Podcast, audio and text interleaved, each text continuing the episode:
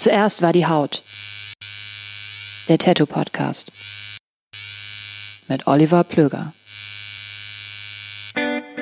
Jo, und damit wäre das Thema bzw. der Inhalt dieses Podcasts ja eigentlich schon halbwegs umrissen.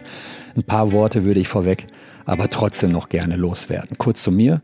Mein Name ist Oliver Plöger. Ich wohne in Köln und bin seit circa 2002, 2003 als freier Journalist unterwegs. Ich habe viele, viele Interviews geführt mit Musikern, Künstlern, Sportlern etc. Ich habe Dokumentationen im In- und Ausland gedreht und war dabei mal hinter, aber auch mal vor der Kamera. Viel wichtiger aber, insbesondere was diesen Podcast angeht, ich habe Mitte, Ende der 90er Jahre angefangen, mich selbst tätowieren zu lassen. Ich habe inzwischen Arbeiten von knapp 40 Tätowierern aus dem In- und Ausland gesammelt. Ich habe zudem auch mal einige Ausstellungen mit Tätowierern organisiert und kuratiert und war auch drei Jahre lang mal sowas wie eine Art Shopguy in einem Laden. In diesem Podcast geht es mir vor allem darum, den Werdegang, die Entwicklung und die ganz persönlichen und subjektiven Eindrücke eines jeweiligen Tätowierers in Erfahrung zu bringen. Warum machst du das überhaupt? Warum arbeitest du genau in dem Stil, in dem du arbeitest? Wie und warum haben sich deine Arbeiten weiterentwickelt? Was nervt dich am Tätowieren? Was ist das Geile am Tätowieren? Welche Rolle spielt Social Media? Und was für ein Privatleben hat man eigentlich, wenn man immer nur an die nächste Tätowierung denkt?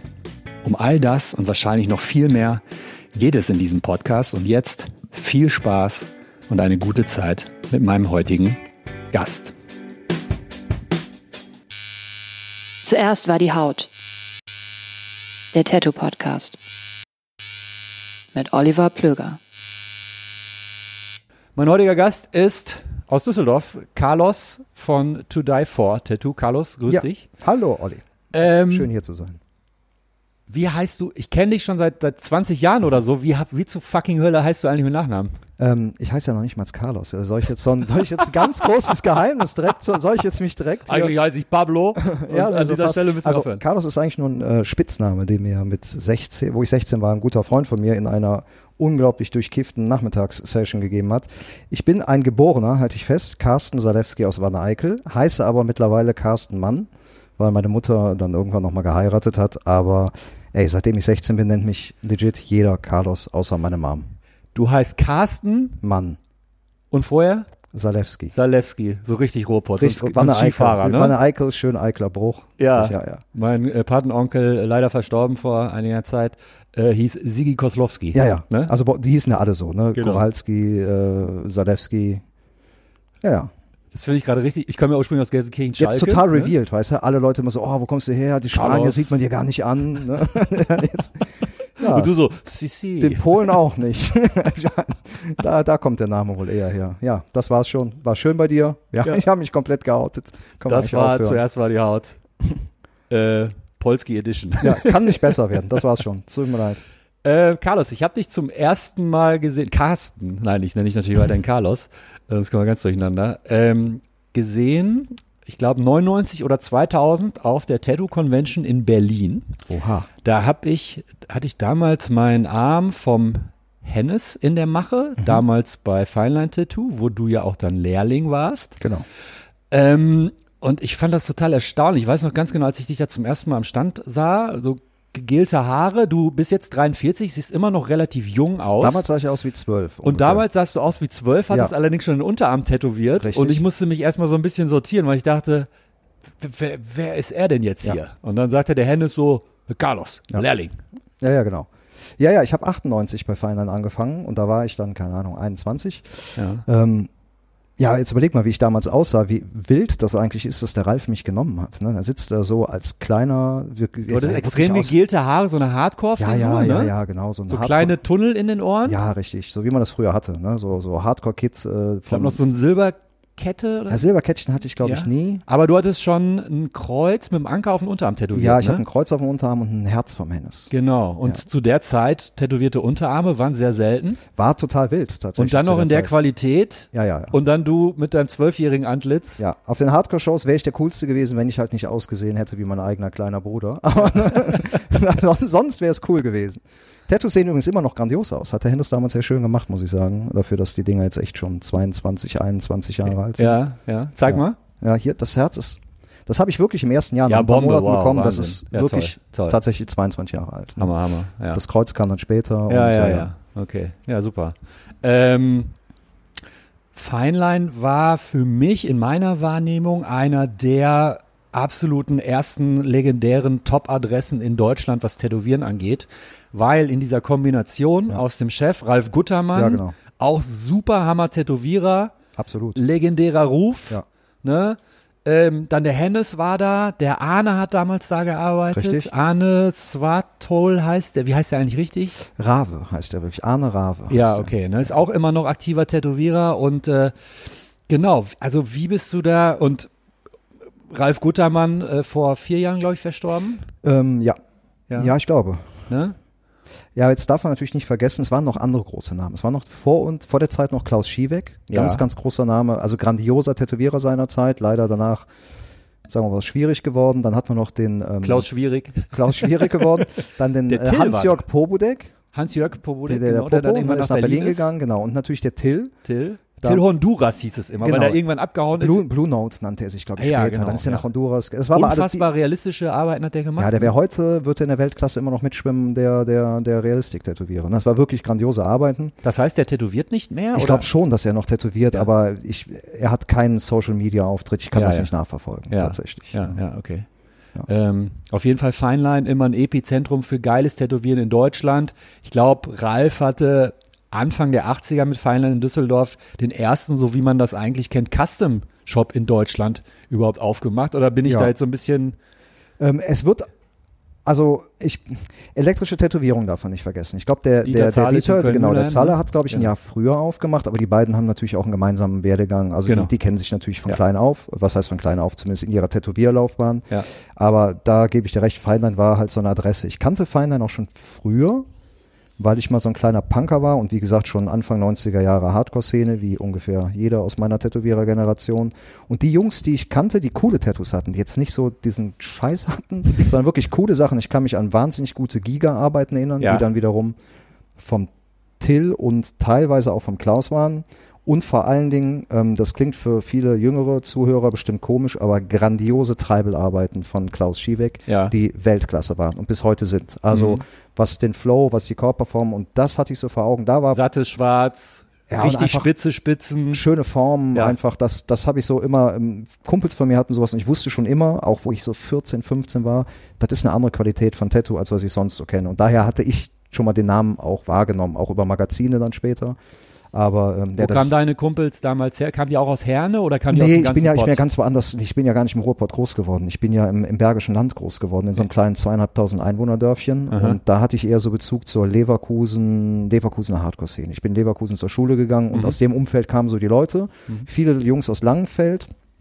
Und die sind alle nämlich äh, zu Fein eingegangen. Und da habe ich dann bei so Bands äh, als für die Leute, die die Szene der damaligen Zeit kennen, da gab es so Bands wie Golgatha, wo dann so ah, alle irgendwie Feinlein-Tätowierungen hatten, die standen auf der Bühne, waren so ein bisschen die älteren Jungs und da habe ich halt wirklich diese qualitativ hochwertigen Arbeiten schon irgendwie gesehen. Ja. Äh, hätte aber mir nie träumen lassen, dass ich da mal lerne. Also das war so unglaublich weit weg von der Realität für mich. Ich wusste halt, da hatte ich den Namen halt mal so aufgeschnappt. Ne? Feinlein. Institution, gehst du nie hin, die schmeißen dich eh raus. ne? so. Ja.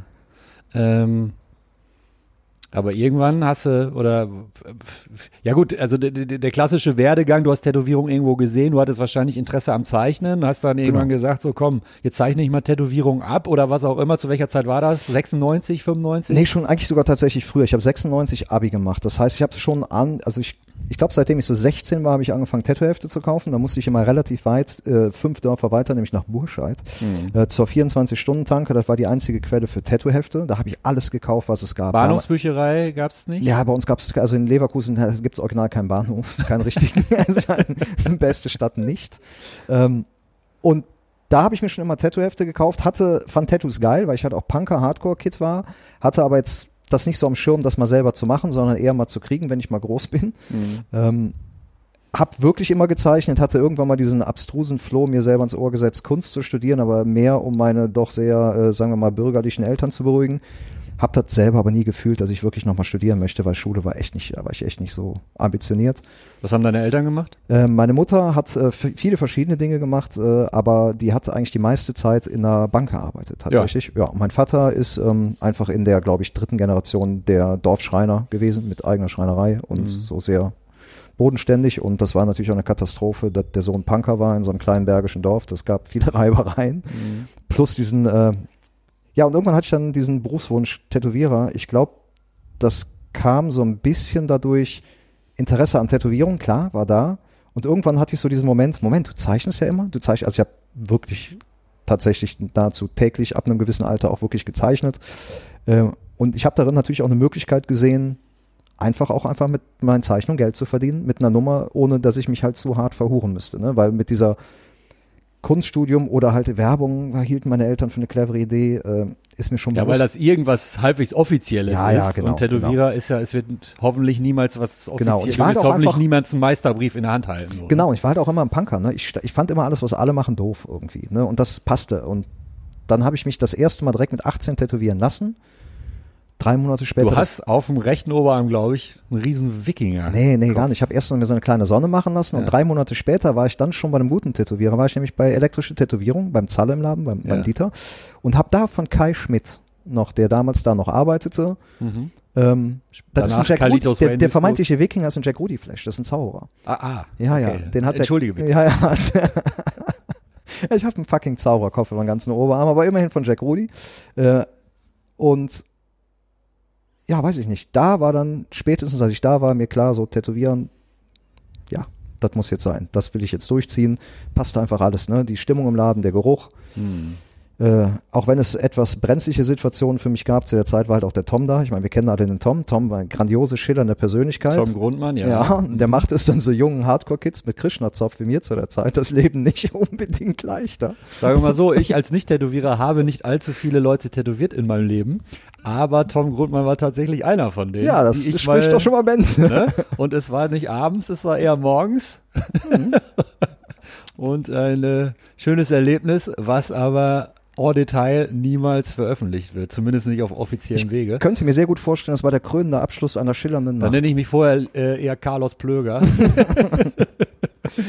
Und äh, ja, aber der ganze Scheiß hat mir gefallen. Ne? Also ich muss sagen, auch tatsächlich Tom und Mattis, die beiden hatten. Ja, vor allem so, ähm, ich war ja zu der Zeit selber viel in Tätowierläden, ja. so, weiß nicht, beim Ilja oder bei Feinland auch und so einfach nur so um Mappen zu gucken, ja, aber ja. eigentlich um auch die ganze Atmosphäre aufzusaugen. Ja, genau, das Was stehen da für ja, Typen? Jetzt zieht er sein T-Shirt hoch, Alter, der hat ein Backpiece. Da siehst du erst mal live ein, ein Backpiece und nicht in einer, in einer schlecht äh, äh, äh fotografierten äh, Fotoaufnahme in der Zeitung oder sowas. Und das hat mich, es war immer, also für mich so total Parallelwelt. Du gehst in ein Tattoo-Studio, egal wo das war, und es ist einfach alles anders. Ja, und gerade tatsächlich war es jetzt so, Tom und Mattis sind mir ganz krass direkt im Gedächtnis geblieben die waren so auf den ersten Blick für mich die coolsten Typen ever. Die, die waren ja auch, die waren ja jetzt nicht 15 Jahre älter oder 20 Jahre nee, älter, so sondern drei, die waren vier. ja 5, 6 ja, oder wenn überhaupt, Jahre älter. Ja, ja, ne? wenn überhaupt. Und die hatten halt damals schon fucking die Hände tätowiert. Und das werde genau. ich nie vergessen. Ich werde die diese Klamotten an, die Haare ja, gegelt. Die, also ich und vor allem Mattes hatte einen riesen Totenschädel mit einem Spinnnetz auf der Hand. Ja. Und ich und der Typ war, sah so jung aus und das war ja, mich ja. hat das total ge ja, mich auch. Also ich, das hat also, einen wahnsinnigen Impact gehabt. Vor allem vorher ähm, habe ich ein paar Jahre vorher mal in der Zeitung, werde ich nie vergessen, ein Bild gesehen von Freddie Corbin. Ich wusste zu dem Zeit noch nicht, was dieser Mann für einen Status hat oder zu Recht auch äh, Mr. Nice Guy, ja. ja. Mhm ein Foto von irgendeiner Convention irgendwo in den Staaten, ich weiß nicht wo, wie er einfach nur tätowierte in die Kamera grinste. Ich war vielleicht so 17 oder so und dann sehe ich dieses Bild und er hatte einfach ein Unterhemd an, nach hinten gegelte Haare, ein Goldzahn und ist einfach total stark tätowiert und mhm. ich dachte mir, fuck, das ist der fucking coolste Motherfucker, ja, ja, ja. den ich je gesehen habe. Und auf einmal stehen zwei so Typen vor dir und denkst dir so, man kann das leben, also die leben so. die, Le die, leben wirklich so. Und ich sitze da, krieg so mein zweites kleines Oberarm-Tattoo und ich glaube, das war so eine ganz, ganz krasse Initialzündung für mich so. Mhm. Das war's, der Rest der Welt kann mich am Arsch lecken, Schule, studieren, können mich alle mal, ich, das ist, das ist das, was ich will. Mhm. Ja, bei mir war es, weil ich da öfter, weil ich ja aus Gelsenkirchen kam, dann war ich öfter in Essen, weil Köln war ja dann auch doch sehr weit. Ähm, aber dass ich dann mal im Ilja im Laden ja, war. Ja. Und Ilja hatte damals ja. vom Tom lustigerweise genau. ne, ein fettes, flammendes Herz auf der Hand, knallbunt und Markus Pacheco äh, äh, Ding am Hals und dann hing der Igor noch da rum, der hatte auch die Hände schon voll. Das hatte, das hatte wirklich einen riesen Impact. Ja, ist ja auch so der gleiche Schlagtyp einfach genau. gewesen. Sie sind ja alle so in der gleichen Zeit, in der gleichen Mhm. Clique, sage ich mal, groß geworden. Ja. Gleiche Schlag Mensch so ein bisschen gewesen und äh, ja, die waren schon speziell. Das war, war geil. Ja. Ich fand das wirklich gut. Ähm, was für Sachen hast du dann versucht zu zeichnen? Oder hast du dann konkret Motive aus Tattoo-Magazin abgemalt? Oder hast du erstmal versucht, ganz alt, allgegenständliche Sachen zu malen, einfach um deine Zeichenskills Ja, ich habe ich hab ja vorher schon gezeichnet. Ich habe angefangen wirklich als Kind und ich habe damals, das weiß ich noch, mit Clever und Smart Comics. Da habe ich, da habe ich so ein bisschen zeichnen gelernt, da habe ich abgezeichnet, was höchstwahrscheinlich der Grund ist, warum ich irgendwann in diesem Comic New School auch einfach hänge. Das ist der Weg, wie ich zeichnen gelernt habe. so nach dem Motto, das allererste, was sich prägt, War Comic-Hefte. Also Ja, ja. und jetzt aber auch nicht Nein, Marvel. dass man auch immer wieder zurückverfällt. Ja, es genau. gibt ja dieses Lemmy Kilmister Zitat, wo sie ihn fragen, so Lemmy, was, was sind deine Lieblingsbands? Ja. Er so, naja, ist so. Beatles, Elvis, das erste, was einen kickt, Ja, ja. das begleitet dann immer wieder. Ja, so, gerade ne? beim Zeichnen, du, du, du schleifst das ja ein, du nimmst diesen Stil ja einfach mit, den kriegst du ja nicht mehr so richtig los. Ich fand alles geil. Ich habe tatsächlich am Anfang alles, was mit Tattoo zu tun hat, fand ich geil. Ich habe sogar wirklich Zauberer mit Treibels gezeichnet. Also, Ja. weil ich das geil fand. Ja. Ne? Und weil das war aber auch die Zeit. Ich habe so, die alten Magazine waren andere Sachen drin. Ich fand auch ein, ein Semi-Farbrealistik-Ding von Darren Stairs hat mich halt gekickt. Fand Ja. ich auch geil. Das waren alles so Sachen. Ich habe am Anfang echt alles gezeichnet, gelenkt in eine Richtung, was ich auch wichtig fand, was ich im Prinzip gut finden muss. Mhm. Das hat der Hennes, als ich bei Feinlein angefangen habe. Durch den Hennes habe ich eigentlich erst so gelernt zu verstehen. Also ich fand wirklich alles natürlich gut. Ich fand die Sachen von Philipp Löw wahnsinnig gut. Ich habe dann damals gesehen, den Rücken, den Mickey Violetto hatte. Das sind so Sachen, die sind mir im Kopf geblieben. Klar. Irre. Ähm, sowas hast du natürlich auch probiert zu zeichnen. So Totenköpfe mit so Augen. Die sahen Mhm. bei mir natürlich aus, als wäre es ein Totenkopf von der Gummibärenbande und nicht wirklich, ne? Es ist halt so. Ähm, und dann aber, als ich dann bei Feinern anfing, hat der Hennes durch den, wir haben uns irgendwie aus irgendeinem Grund direkt gut verstanden und ich habe mir sehr viel von dem angenommen, was er mir gesagt hat. Durch ihn habe ich in den ersten Jahr einfach gelernt, welche Tätowierer ich gut zu finden habe und das war auch wichtig. Es war halt wichtig für mich so dieses, die 90er Jahre New School San Francisco hat mich sowieso geprägt. Und dann kam aber, wurde das konkreter. Dann kamen halt so die Namen, die Shops, Primal Urge ist halt der Shit und Ja. 222 Tattoo ist der Shit Ja. und guck dir das mal an. Und am Ende war das, äh, Hennes möge es mir verzeihen, dass ich das jetzt so sage, aber wir haben die ersten Jahre jeden Abend nach der Arbeit, fucking jeden Abend, ein bis zwei Stunden noch im Laden gesessen, einen Joint geraucht und haben die Tattoo-Hefte auswendig gelernt. Mhm. Wir haben, das ist wirklich kein Witz, wir haben vor dem scheiß Magazin gesessen, teilweise mit einer Lupe, weil da war halt einfach ein Arm, da war ein Ding von Markus, da war ein Ding von, weiß ich nicht, Jeff Rager, von Scott Sylvia, irgendwas. Und wir haben uns das stundenlang total bekifft angeguckt und das Mhm. hat halt einfach, das hat man, das ist so hängen geblieben. So, Mhm. das, und das ist, glaube ich, auch später irgendwann stilprägend. Ne? Also ich habe eben, wo wir uns kurz in der Küche unterhalten haben, ja gesagt, ich finde ja auch dieses modernere Traditional, so der 90er Jahre, finde ich wunderschön. Ich bin einfach nur zu blöd, das zu machen. Deswegen mache ich was anderes. Wenn ich was Traditional mache, das sieht halt nicht aus. Okay. Aber ja, das, das hat mich geprägt. So Ja. zu, zu verstehen, was ist eigentlich, was sind gute Tätowierungen. Ne? Ja. ja. Ich hatte ein gutes Gefühl dafür. Ich fand schon die richtigen Leute gut. Ich fand auch Mike Davis an, immer gut. Ich fand Aaron Kane gut. Ich habe so instinktiv schon die richtigen Leute. Ich fand alte Sachen von Bugs gut. Ähm, Evil from the Needle. ja, damals wurde er noch London, sogar noch so kubistisches Biomechan. Ja, Zeug. nee, wurde er noch Biomechan. Er hat früher mal Biomechan. Ah, davor, ja. ja, und okay. vorher sogar noch Celtic. Aber Ja, so diese ja. Biomechanik-Nummer fand ich auch irgendwie nice. Aber Ja. äh, ja, und der Hennes hat das so ein bisschen in Form gebracht. Ne? Der hat mir gesagt, gezeigt, was eigentlich die, die Jungs sind, die man feiern muss, um, um, der hat mich so ein bisschen an die Hand genommen. ja. Bin ich ihm auch sehr dankbar für. Ähm, du bist jetzt aber ein, zwei Jahre tatsächlich, glaube ich, übersprungen, weil Mhm. du musstest ja erstmal bei Feinlein landen. Ja. Mit wie viel, wie viele Läden, bei wie vielen Läden bist du vorstellig geworden mit deiner Mappe und wie viele haben gesagt, verpiss dich? Und Also zeig ich- jetzt mal deinen Ausweis. Siehst aus Ja. wie zwölf. Ich habe den Nee, ersten. zehn. Ja, zwölf, ja, zehn. Ja, der zu der Zeit vielleicht sogar zehn, das Ja. stimmt. Ich habe den ersten großen Fehler gemacht. Ich habe ein paar Shops erstmal angerufen. Die haben natürlich, also jetzt muss man überlegen, Ende der 90er, wir reden hier von 97. so, Die Hallo, hier ist der Carsten, äh, der Carlos. Da haben die halt gesagt, verpiss dich, aufgelegt. Ne? Und eigentlich musste ich tatsächlich ähm, beschämenderweise nur in einem Laden vorstellig werden, was einem Zufall geschuldet war. Einer meiner Punker-Kollegen, Ansgar Hase, hallo Ansgar, ähm, hat mir damals gesagt, bewerb dich doch bei Feinden, da hört einer auf. Und das war nämlich der Popo. Der Popodeck ist nach Berlin gegangen. Und das Mhm. wusste der Ansgar, weil er sich immer dort tätowieren ließ. Und ich dachte mir so, ach, da kann ich nicht hingehen. Und Wie dann soll ich denn jetzt einen Genau. geilen Tätowierer ersetzen? Das macht ja eigentlich überhaupt keinen Sinn. Wieso soll ich da hingehen, Ja, genau. überhaupt zu Feinlein? Und ich hatte natürlich bei ein, zwei Läden vorher gefragt, und die waren nicht so besonders freundlich. Und da bin ich reingegangen, hatte eine Mappe vorbereitet und der Ralf war der Erste, der weiß ich noch genau, der war am Tätowieren. Ich glaube, der hat ein Rückenbild gerade gemacht. Ich meine sogar tatsächlich einen Japan-Drachen. Hat er kurz die Maschine beiseite gelegt, hat dann einmal drei Minuten durch meine Mappe geguckt, sagte so, ja, ist in Ordnung, kann man ja mal gucken. Und hat sich wieder hingesetzt. Und das war, Immerhin. ja, das war für mich das, ich war Lottogewinn, ne? Ja, ja. Also er hat mir nicht aufs Maul gehauen, was ich erst dachte. äh, Der hat mir nicht die Geldbörse gestohlen. ja, wäre eh leer gewesen, Alter. Aber ähm, also es war schon mal für mich, okay, ich habe jetzt hier einen Fuß in der Tür. Zu der Zeit habe ich Zivildienst gemacht und habe dann halt noch viel mehr gezeichnet und bin, glaube ich, fast jeden Samstag mit einer neuen, äh, empfunden mit einer neuen Mappe dahin gegangen. Aber können wir ja mal gucken, das war so der Status quo erstmal. Können wir mal das gucken, für, war für dich aber klar, okay, ich gehe jetzt jeden Samstag auf Ja, den. Sack und zeige neue ja, Sachen. Ja, genau. Ich zeige dir jetzt, dass ich das will. Okay. So. Ich hatte jetzt, muss ich auch noch was vorwegnehmen. Ich hatte mir vorher eine Tattoo-Maschine bestellt, irgendwo in den Niederlanden, und habe so ein bisschen auf meinem Bein rumgeübt gehabt und habe leider auch ein, zwei Leute zu Hause tätowiert, ähm, die allerdings im Großen und Ganzen meine Freunde geblieben sind. Habe aber dann ganz schnell nach drei, vier Tätowierungen gemerkt, das ist nicht das, so lerne ich das nicht, ich muss in den Shop. Mhm. Jetzt hatte ich aber auch dieses Ding auf dem Bein. Da habe ich mich natürlich nicht getraut, das zu sagen. Beim zweiten Mal habe ich dann, glaube ich, gesagt, ich habe auch mich schon mal selber tätowiert. Und das fand der Ralf, glaube ich, komisch, aber ich glaube ganz gut, weil meine Tätowierung, die ich mir selber gemacht habe, war gar nicht so scheiße. Ah, So. hast du die noch? ja. Wo? Hier, ich habe mir hier so einen total bescheuerten Gnom, den Ja. hier, so einen Gnomenkopf. Und das Treibel habe ich mir damals gemacht. Ey, Alter. Ja, ich bin also ich- 20 Jahre alt und Ja, ja, und ich wusste alleine wirklich keine nicht, was ich Ahnung tue. von irgendwas. Ja, Man ja, ich kann das voll erkennen Ja. und es, also, Ich wusste halt nicht, was ich tue, habe das gemacht. Und da hat der Ralf, glaube ich, auch gedacht, so, ja gut, der hat schon mal immer in sein Bein geopfert. Der, der will das wirklich, ne? Mhm. Ja, ich weiß nicht, dritter, vierter Samstag, wo ich dann da war, sagt er so, komm, wann kannst du anfangen? Äh, 5. Januar. Ich sag, ja. Und er sagt, ja, okay, dann sehen wir uns im Januar. Und dann war ich da. Und dann bin ich rausgegangen, entspannt, vor der Tür erstmal fast ohnmächtig geworden. krass.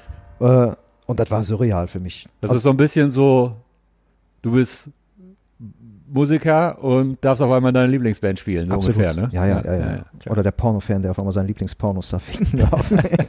nee, also äh, Dazu führte es dann. dazu führt es dann. Täglich, Rockstar-Leben. Nee, ähm, ähm, das war im Jahr 98, glaube ich? 98, 5. Januar 5. 98 war mein Januar, erster 8 Tag. 98, dein Ja. erster Tag.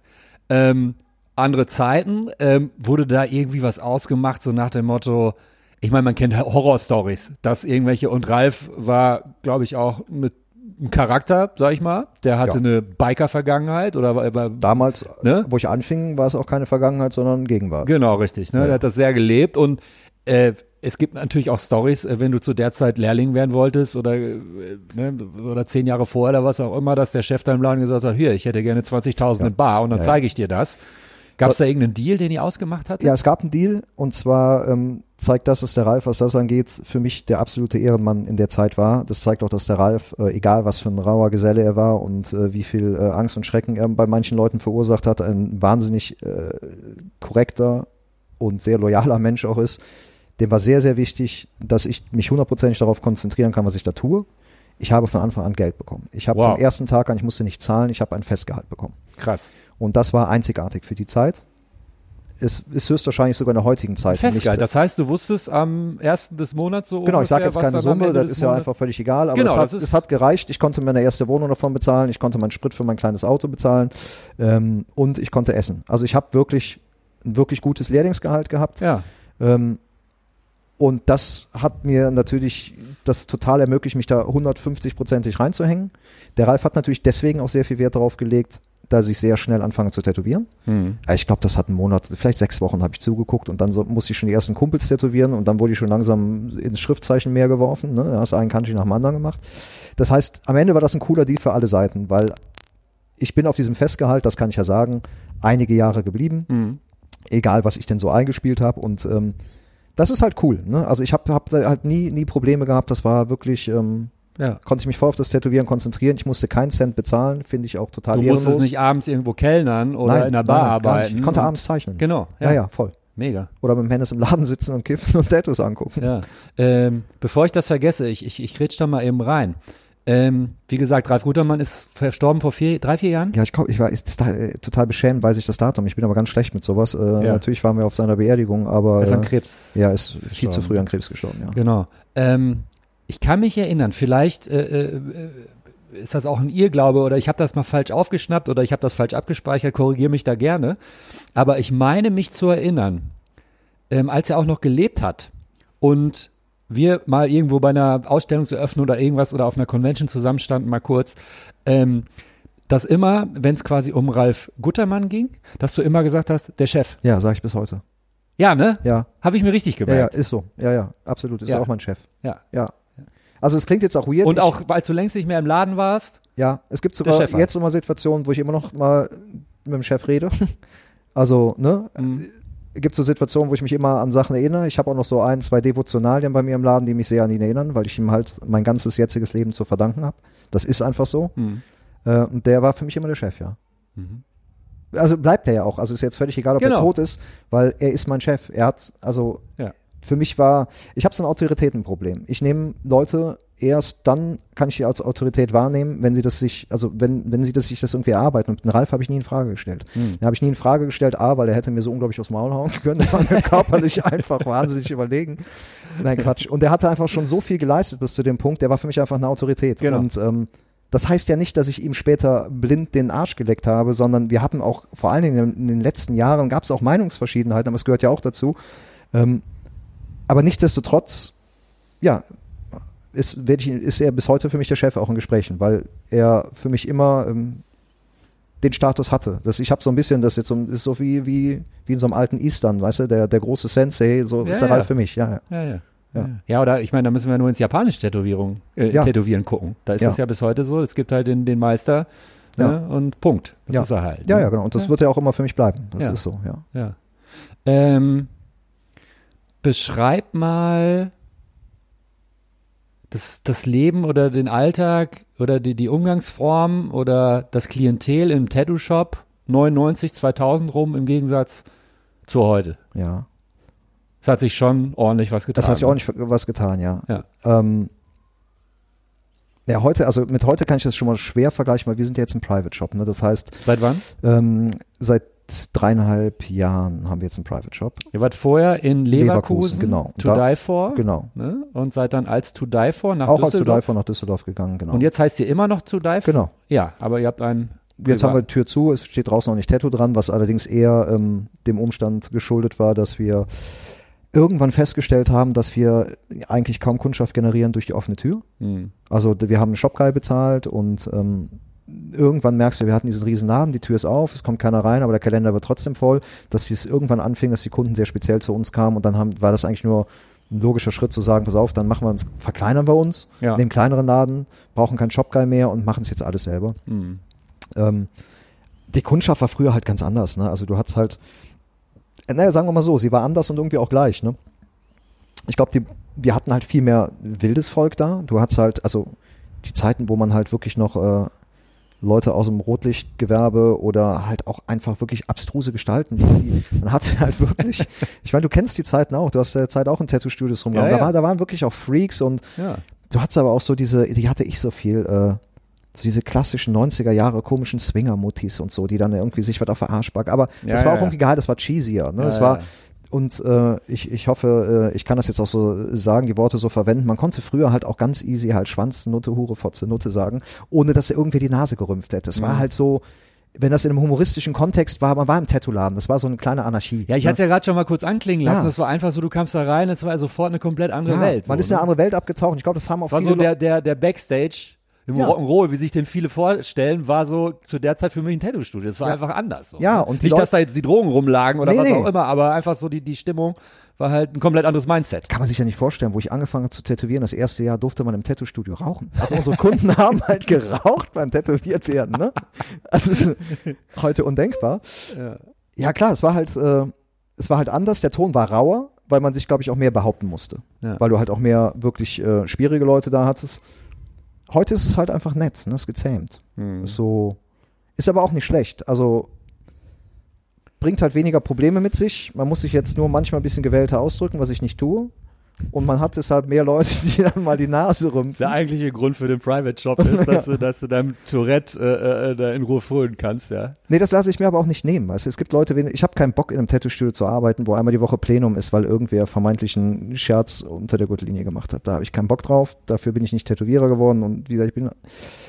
Das habe ich halt auch von früher mitgenommen. Ich meine, wie gesagt, wir haben uns eben darüber unterhalten, du kennst einen Hennes, du kennst, wie er sich äh, verbal darstellt. wir haben das alle nicht so gelernt, wir wollen das auch nicht uns da zurücknehmen. Das ist so unsere kleine Anarchie und das heute so ein bisschen. Ey, wir haben gut tätowieren gelernt, das muss doch reichen. Das muss reichen, ne? Da kann man ja auch schon mal äh, sozial ein bisschen schwierig sein. Ja. Nee, also, aber ich fand beide Zeiten gut. Ich habe momentan seit einem halben Jahr so eine Phase, wo ich manchmal in der alten Zeit so ein bisschen hinterher weine. Das hatte ich nie. Hm. Ist momentan ein bisschen was stärker geworden. Ähm, Wirst du da eingefangen? Vielleicht von deiner Freundin auch? Du bist zusammen mit der Raffaela schon Genau. seit ewig und vor allem ihr arbeitet zusammen, ne? ja, wir arbeiten zusammen. Wie geht das eigentlich? Wenn du deinen Partner eigentlich 24-7, Aber wir haben halt auch einfach nie Streit. Das ist ja wirklich so. weil ihr nicht miteinander redet. Nee, doch, wir reden viel miteinander. Also ich rede und sie hört nicht zu. Das ist halt einfach unser Geheimnis. Also ich, ich werde halt alles los. Aber ich hab doch, ach scheiße, stimmt, du hörst ja nie zu. Ja gut, ich vergesse Ja, das genau manchmal so. so. Ja, Ja, ja. ja. Aber ist in Ordnung. Und sie darf sich dafür unendlich viele Schuhe kaufen. Das ist einfach total korrekt. Nike Air Max, ne? Ja, ja. Da was mitbekommen, ja. Ähm, ja, nee, es läuft einfach. Das funktioniert. Also Ja. ich sag mal so, wenn man nicht mit seiner Frau zusammenarbeiten kann, mit wem dann eigentlich? Also irgendwie, ne? Ich finde es schwierig, wenn Leute sagen, ich könnte nicht den ganzen Tag Bist du da jetzt bei dir und Raffaela oder bei dir und Hennes damals? Sowohl als auch. Also es ist ja nahtlos Deine ineinander- Arbeitsehefrau, es ist ja? nahtlos ineinander übergegangen. Ja. Ich glaube, ich war eher Hennes Frau. Also allein schon wegen den Größenverhältnissen. Ja. Ja. Ja, lu- lustig, dass du das so einfach sagst. Also kann ja sein, dass, dass man auch an sowas arbeiten muss oder dass, dass Null. es irgendwann mal eine Krise gab oder was Null. auch immer, dass man sagt, Nee, komm, gar nicht. ja krass. Ja. Also es gab immer mal Krisen, auch um einen Tattoo-Laden. Ich glaube, wo du mit mehreren Leuten zusammenarbeitest, gibt es immer Schwierigkeiten und Probleme, aber die waren nie zwischen uns beiden. Ja. Ja. Ähm, was du, wir haben ja äh, schon gerade in der Küche, wir sitzen hier im Wohnzimmer bei mir zu Hause, wir haben gerade schon in der Küche kurz, haben ein bisschen gequatscht. Ähm, und da sagtest du, ähm, weil das ist auch immer eine Frage, die ich, die ich Tätowierern gerne stelle, wenn die anfangen, weil es gibt ja Leute, die sind introvertiert und so weiter und die müssen erstmal Umgang mit Kunden und so weiter und bei dir ist, glaube ich, umgekehrt. Du laberst einfach unglaublich Ja, ich muss gerne. mich eher zurückhalten. ja, ja. ne? Ja, ja, ja, also ja. du magst einfach total die Interaktion mit dem Ja, Kunden. total. Ja, ja. Also ich glaube, ein Beratungsgespräch bei mir war einfach äh, einfach zu ausgiebig am Anfang. Nee, aber damit habe ich nie Probleme. Also ich hatte auch nie Probleme. Ich habe früher in Bands gespielt, dann irgendwie als Sänger oder so. Ich habe nie so diese diese Angst vor der Bühne gescheut und ich finde zumindest wenn du in einem Streetshop arbeitest, so wie das Am früher Tresen ist so ähnlich. Ja, ne? es ist, eine, Bühne. es ist da- eine Bühne. Es Ja, ist eine Bühne, ja. weil du, du musst, du musst auch gewissen Erwartungen, damals zumindest, heute vielleicht nicht mehr so, doch auch, wenn ich auf so einer Convention rumlaufe. Ich hoffe, dass viele von den Leuten, die ich so sehe, Schauspieler sind, weil das ist ja, wenn die das ernst meinen, naja. Weil aber das so geactet ist, dass du denkst, Ja, das können ja. wir nicht ernst meinen. Ja. man hat so das Gefühl, jeder muss sich ein neues Image suchen, ne? wenn Ja. man so anfängt zu tätowieren, so, boah, was werde ich jetzt für ein Typ? Ich brauche ein krasses Image, werde ich hier so der darke Black Metal Typ oder doch eher so der Hipster oder Ja, werde ja. ich so, also, naja, aber wie gesagt, Hauptsache klar definierbar. genau, genau. Und du so, ey, ich habe schon vor 22 Jahren meinen Namen geändert, ey, was wollt ihr Ich habe eigentlich? für massive Verwirrung gesorgt, weil ich total bunte New School Sachen mache und dabei schon Black Metal im Laden gehört habe. Das hat Leute in den Wahnsinn getrieben. Das ja, verstehen ja. die nicht. Das ne? geht ja gar nicht. Ne? Ja, genau. Ja, ja. hm. Ja, ja. ja. Ähm, nee, aber ich finde, da hatte ich, hatte ich nie Probleme mit so ähm, mit, mit Kundenkontakt, mit, mit den Leuten auseinanderzusetzen. Ich habe eher ein gegenteiliges Problem, dass ich ähm, glaube ich man zu ja auch- sehr ein manchmal muss man ja freundschaftliches auch hart Verhältnis sein, aufbaue. Ja, ne? ja, genau. Ja, Ja, ja. ja. genau. Dass ich den Leuten zu sehr das Gefühl gebe, wenn ich, auch vor allem wenn ich Leute mag, die merken das. Und dann wird das natürlich manchmal sehr eng und selbst viele Leute, die ich sehr mag, sind natürlich nicht meine Freunde. Hm. Und da muss man natürlich so einen Mittelweg finden, dass du dann nicht anfängst, auch ach, ey, viel zu vielen Leuten was zu günstig zu machen, weil du die ja irgendwie nett findest. Da musste ich mich oft bremsen und muss man mich auch von außerhalb bremsen. Dafür bin ich, bin ein schlechter Geschäftsmann. Dass man irgendwann sagt, pass mal auf, bis hierhin ist Business und Ja, genau. ich habe meine Freunde und so und ich muss jetzt nicht mit dem, sonst hast du auf einmal 100 neue Kumpels. Ja, oder nur Ja. weil die Kundin gerade eine, eine Trennung hat, muss ich ihr Tattoo ja nicht billiger machen. Ne? Also ich meine, ja Quatsch. Ne? Aber Ja. äh, bin ich so ein bisschen affin zu.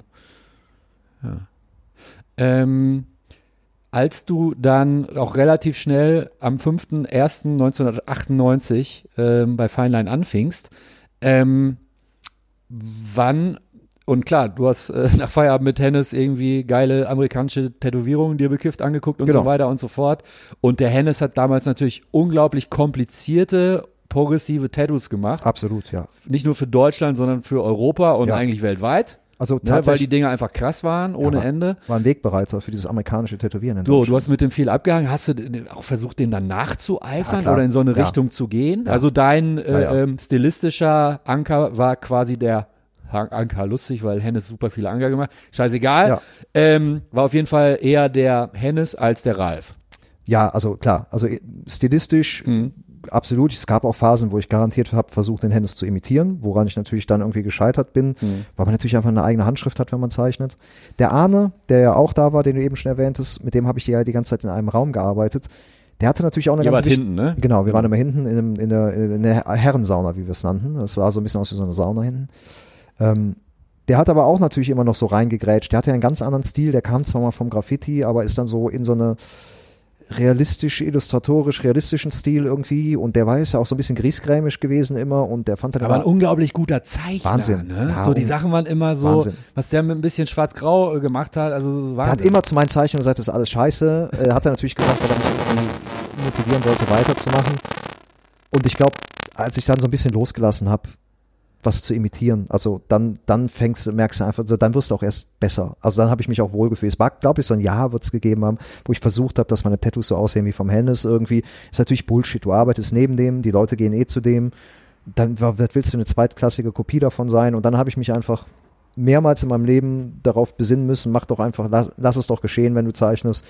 Und äh, ich habe mehrmals versucht, eine Richtung wirklich krampfhaft in mich reinzukriegen. Ich habe es auch mal mit Traditional probiert, aber das ist bei mir halt nicht organisch. Und das war immer sehr schwer. weil immer noch clever und smart dazu sehr total. ist. Ja, ja, ja, ja. Und das ist total schwer für mich gewesen einzusehen.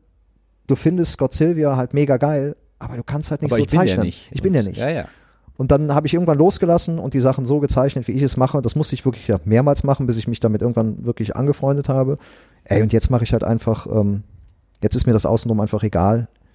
Ich mache es einfach. Mhm. So, und da passiert dann halt wenig auch bewusst. Ich habe dann ja irgendwann angefangen, auch mit diesen überkreuzten Linien oder dass man mal über den Outline hinaus äh, tätowiert mit den Farben.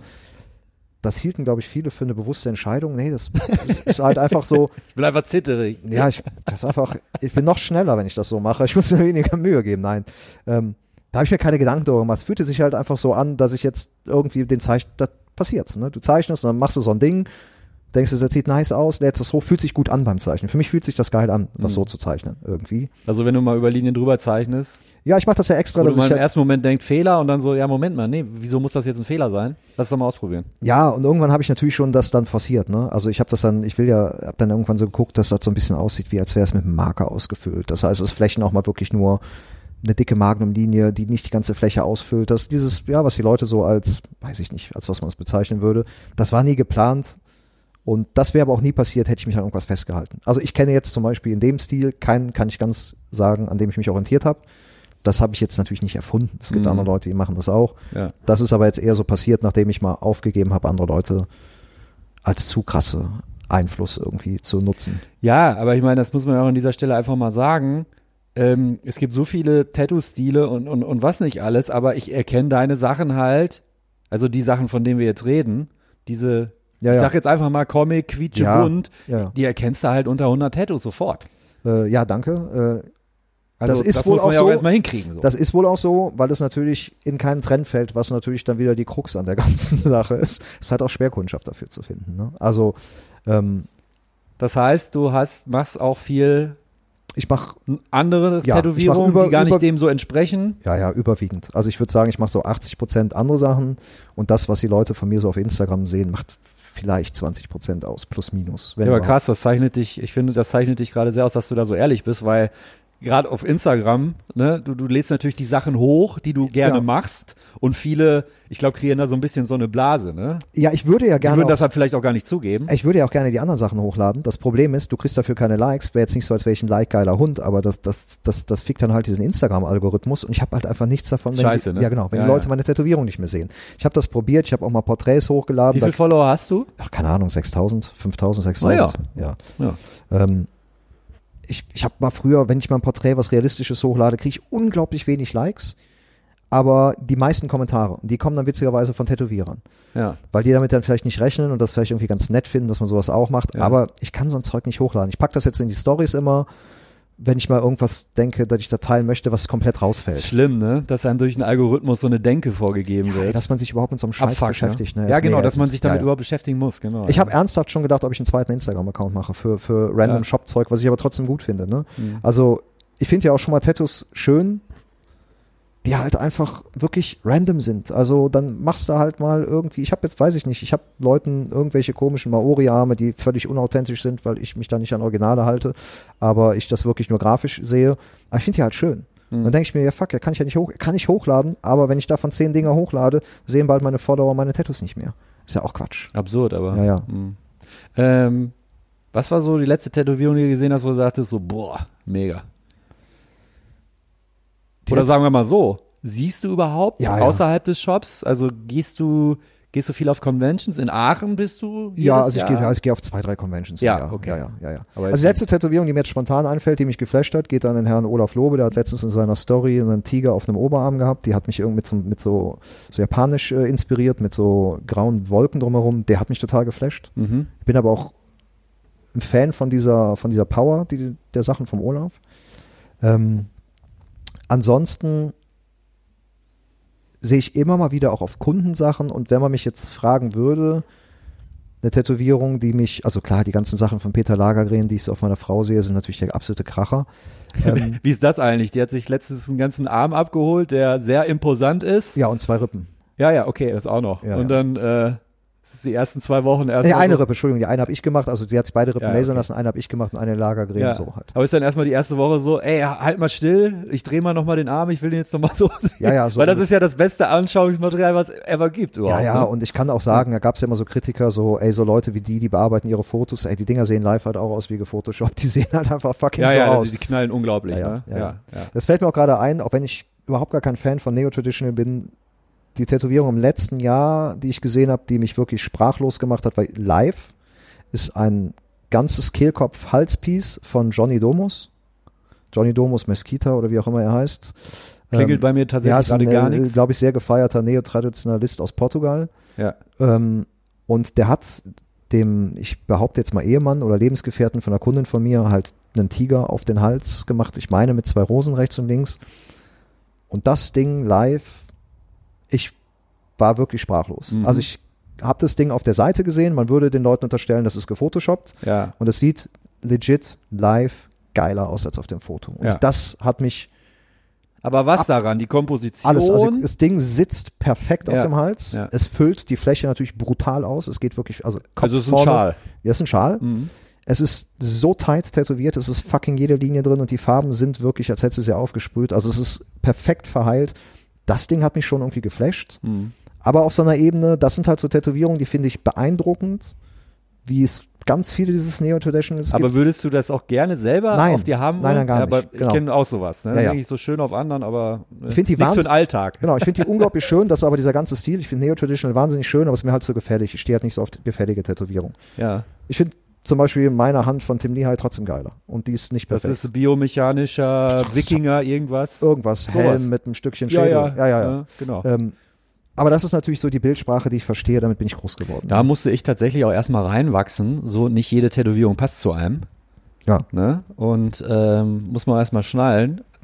Äh, wenn du Pech hast, merkst du es zu spät. Und du Aber bist. ist es auch nur ein Tattoo. Ja, Ja, aber wenn du bei so, weißt du, wenn den ganzen Throat, den ganzen Hals in so Neo-Traditional hast und das ist eigentlich eine Tätowierung, was die auch Frauen auch ganz gut wirken könnte. Ja. Und du bist ein zwei Meter du eigentlich auf. Jungs stehst, sei total scheiße. Ja. Nein, aber ähm, Ja. ja. ich weiß, was du meinst. Ja, Ich ja, mag auch keine ja. frischen Tätowierungen. Ich kriege immer die Krise. Ja. Ne, weil ich habe ja so viel schon, die eingelebt sind, ne? Und dann irgendwo, da kommt dann irgendwas daneben. Und das erste halbe Jahr denkst du, was ist das für ein scheiß Sticker, ne? Ja, ja. Das, äh, das, das nervt. Ich mag, wenn die so ein bisschen abgewetzt aussehen. aussehen. Ja. Ja, ich mag ja auch immer noch, aber das ist einfach so die Zeit. Ich mag ja auch einfach immer noch, wenn man tätowiert einfach ein bisschen Asi aussieht. Ne? Also ich, ich komme da aus der Nummer nicht raus. Ich mag halt einfach diesen geleckten Look nicht so, den man heute so sieht.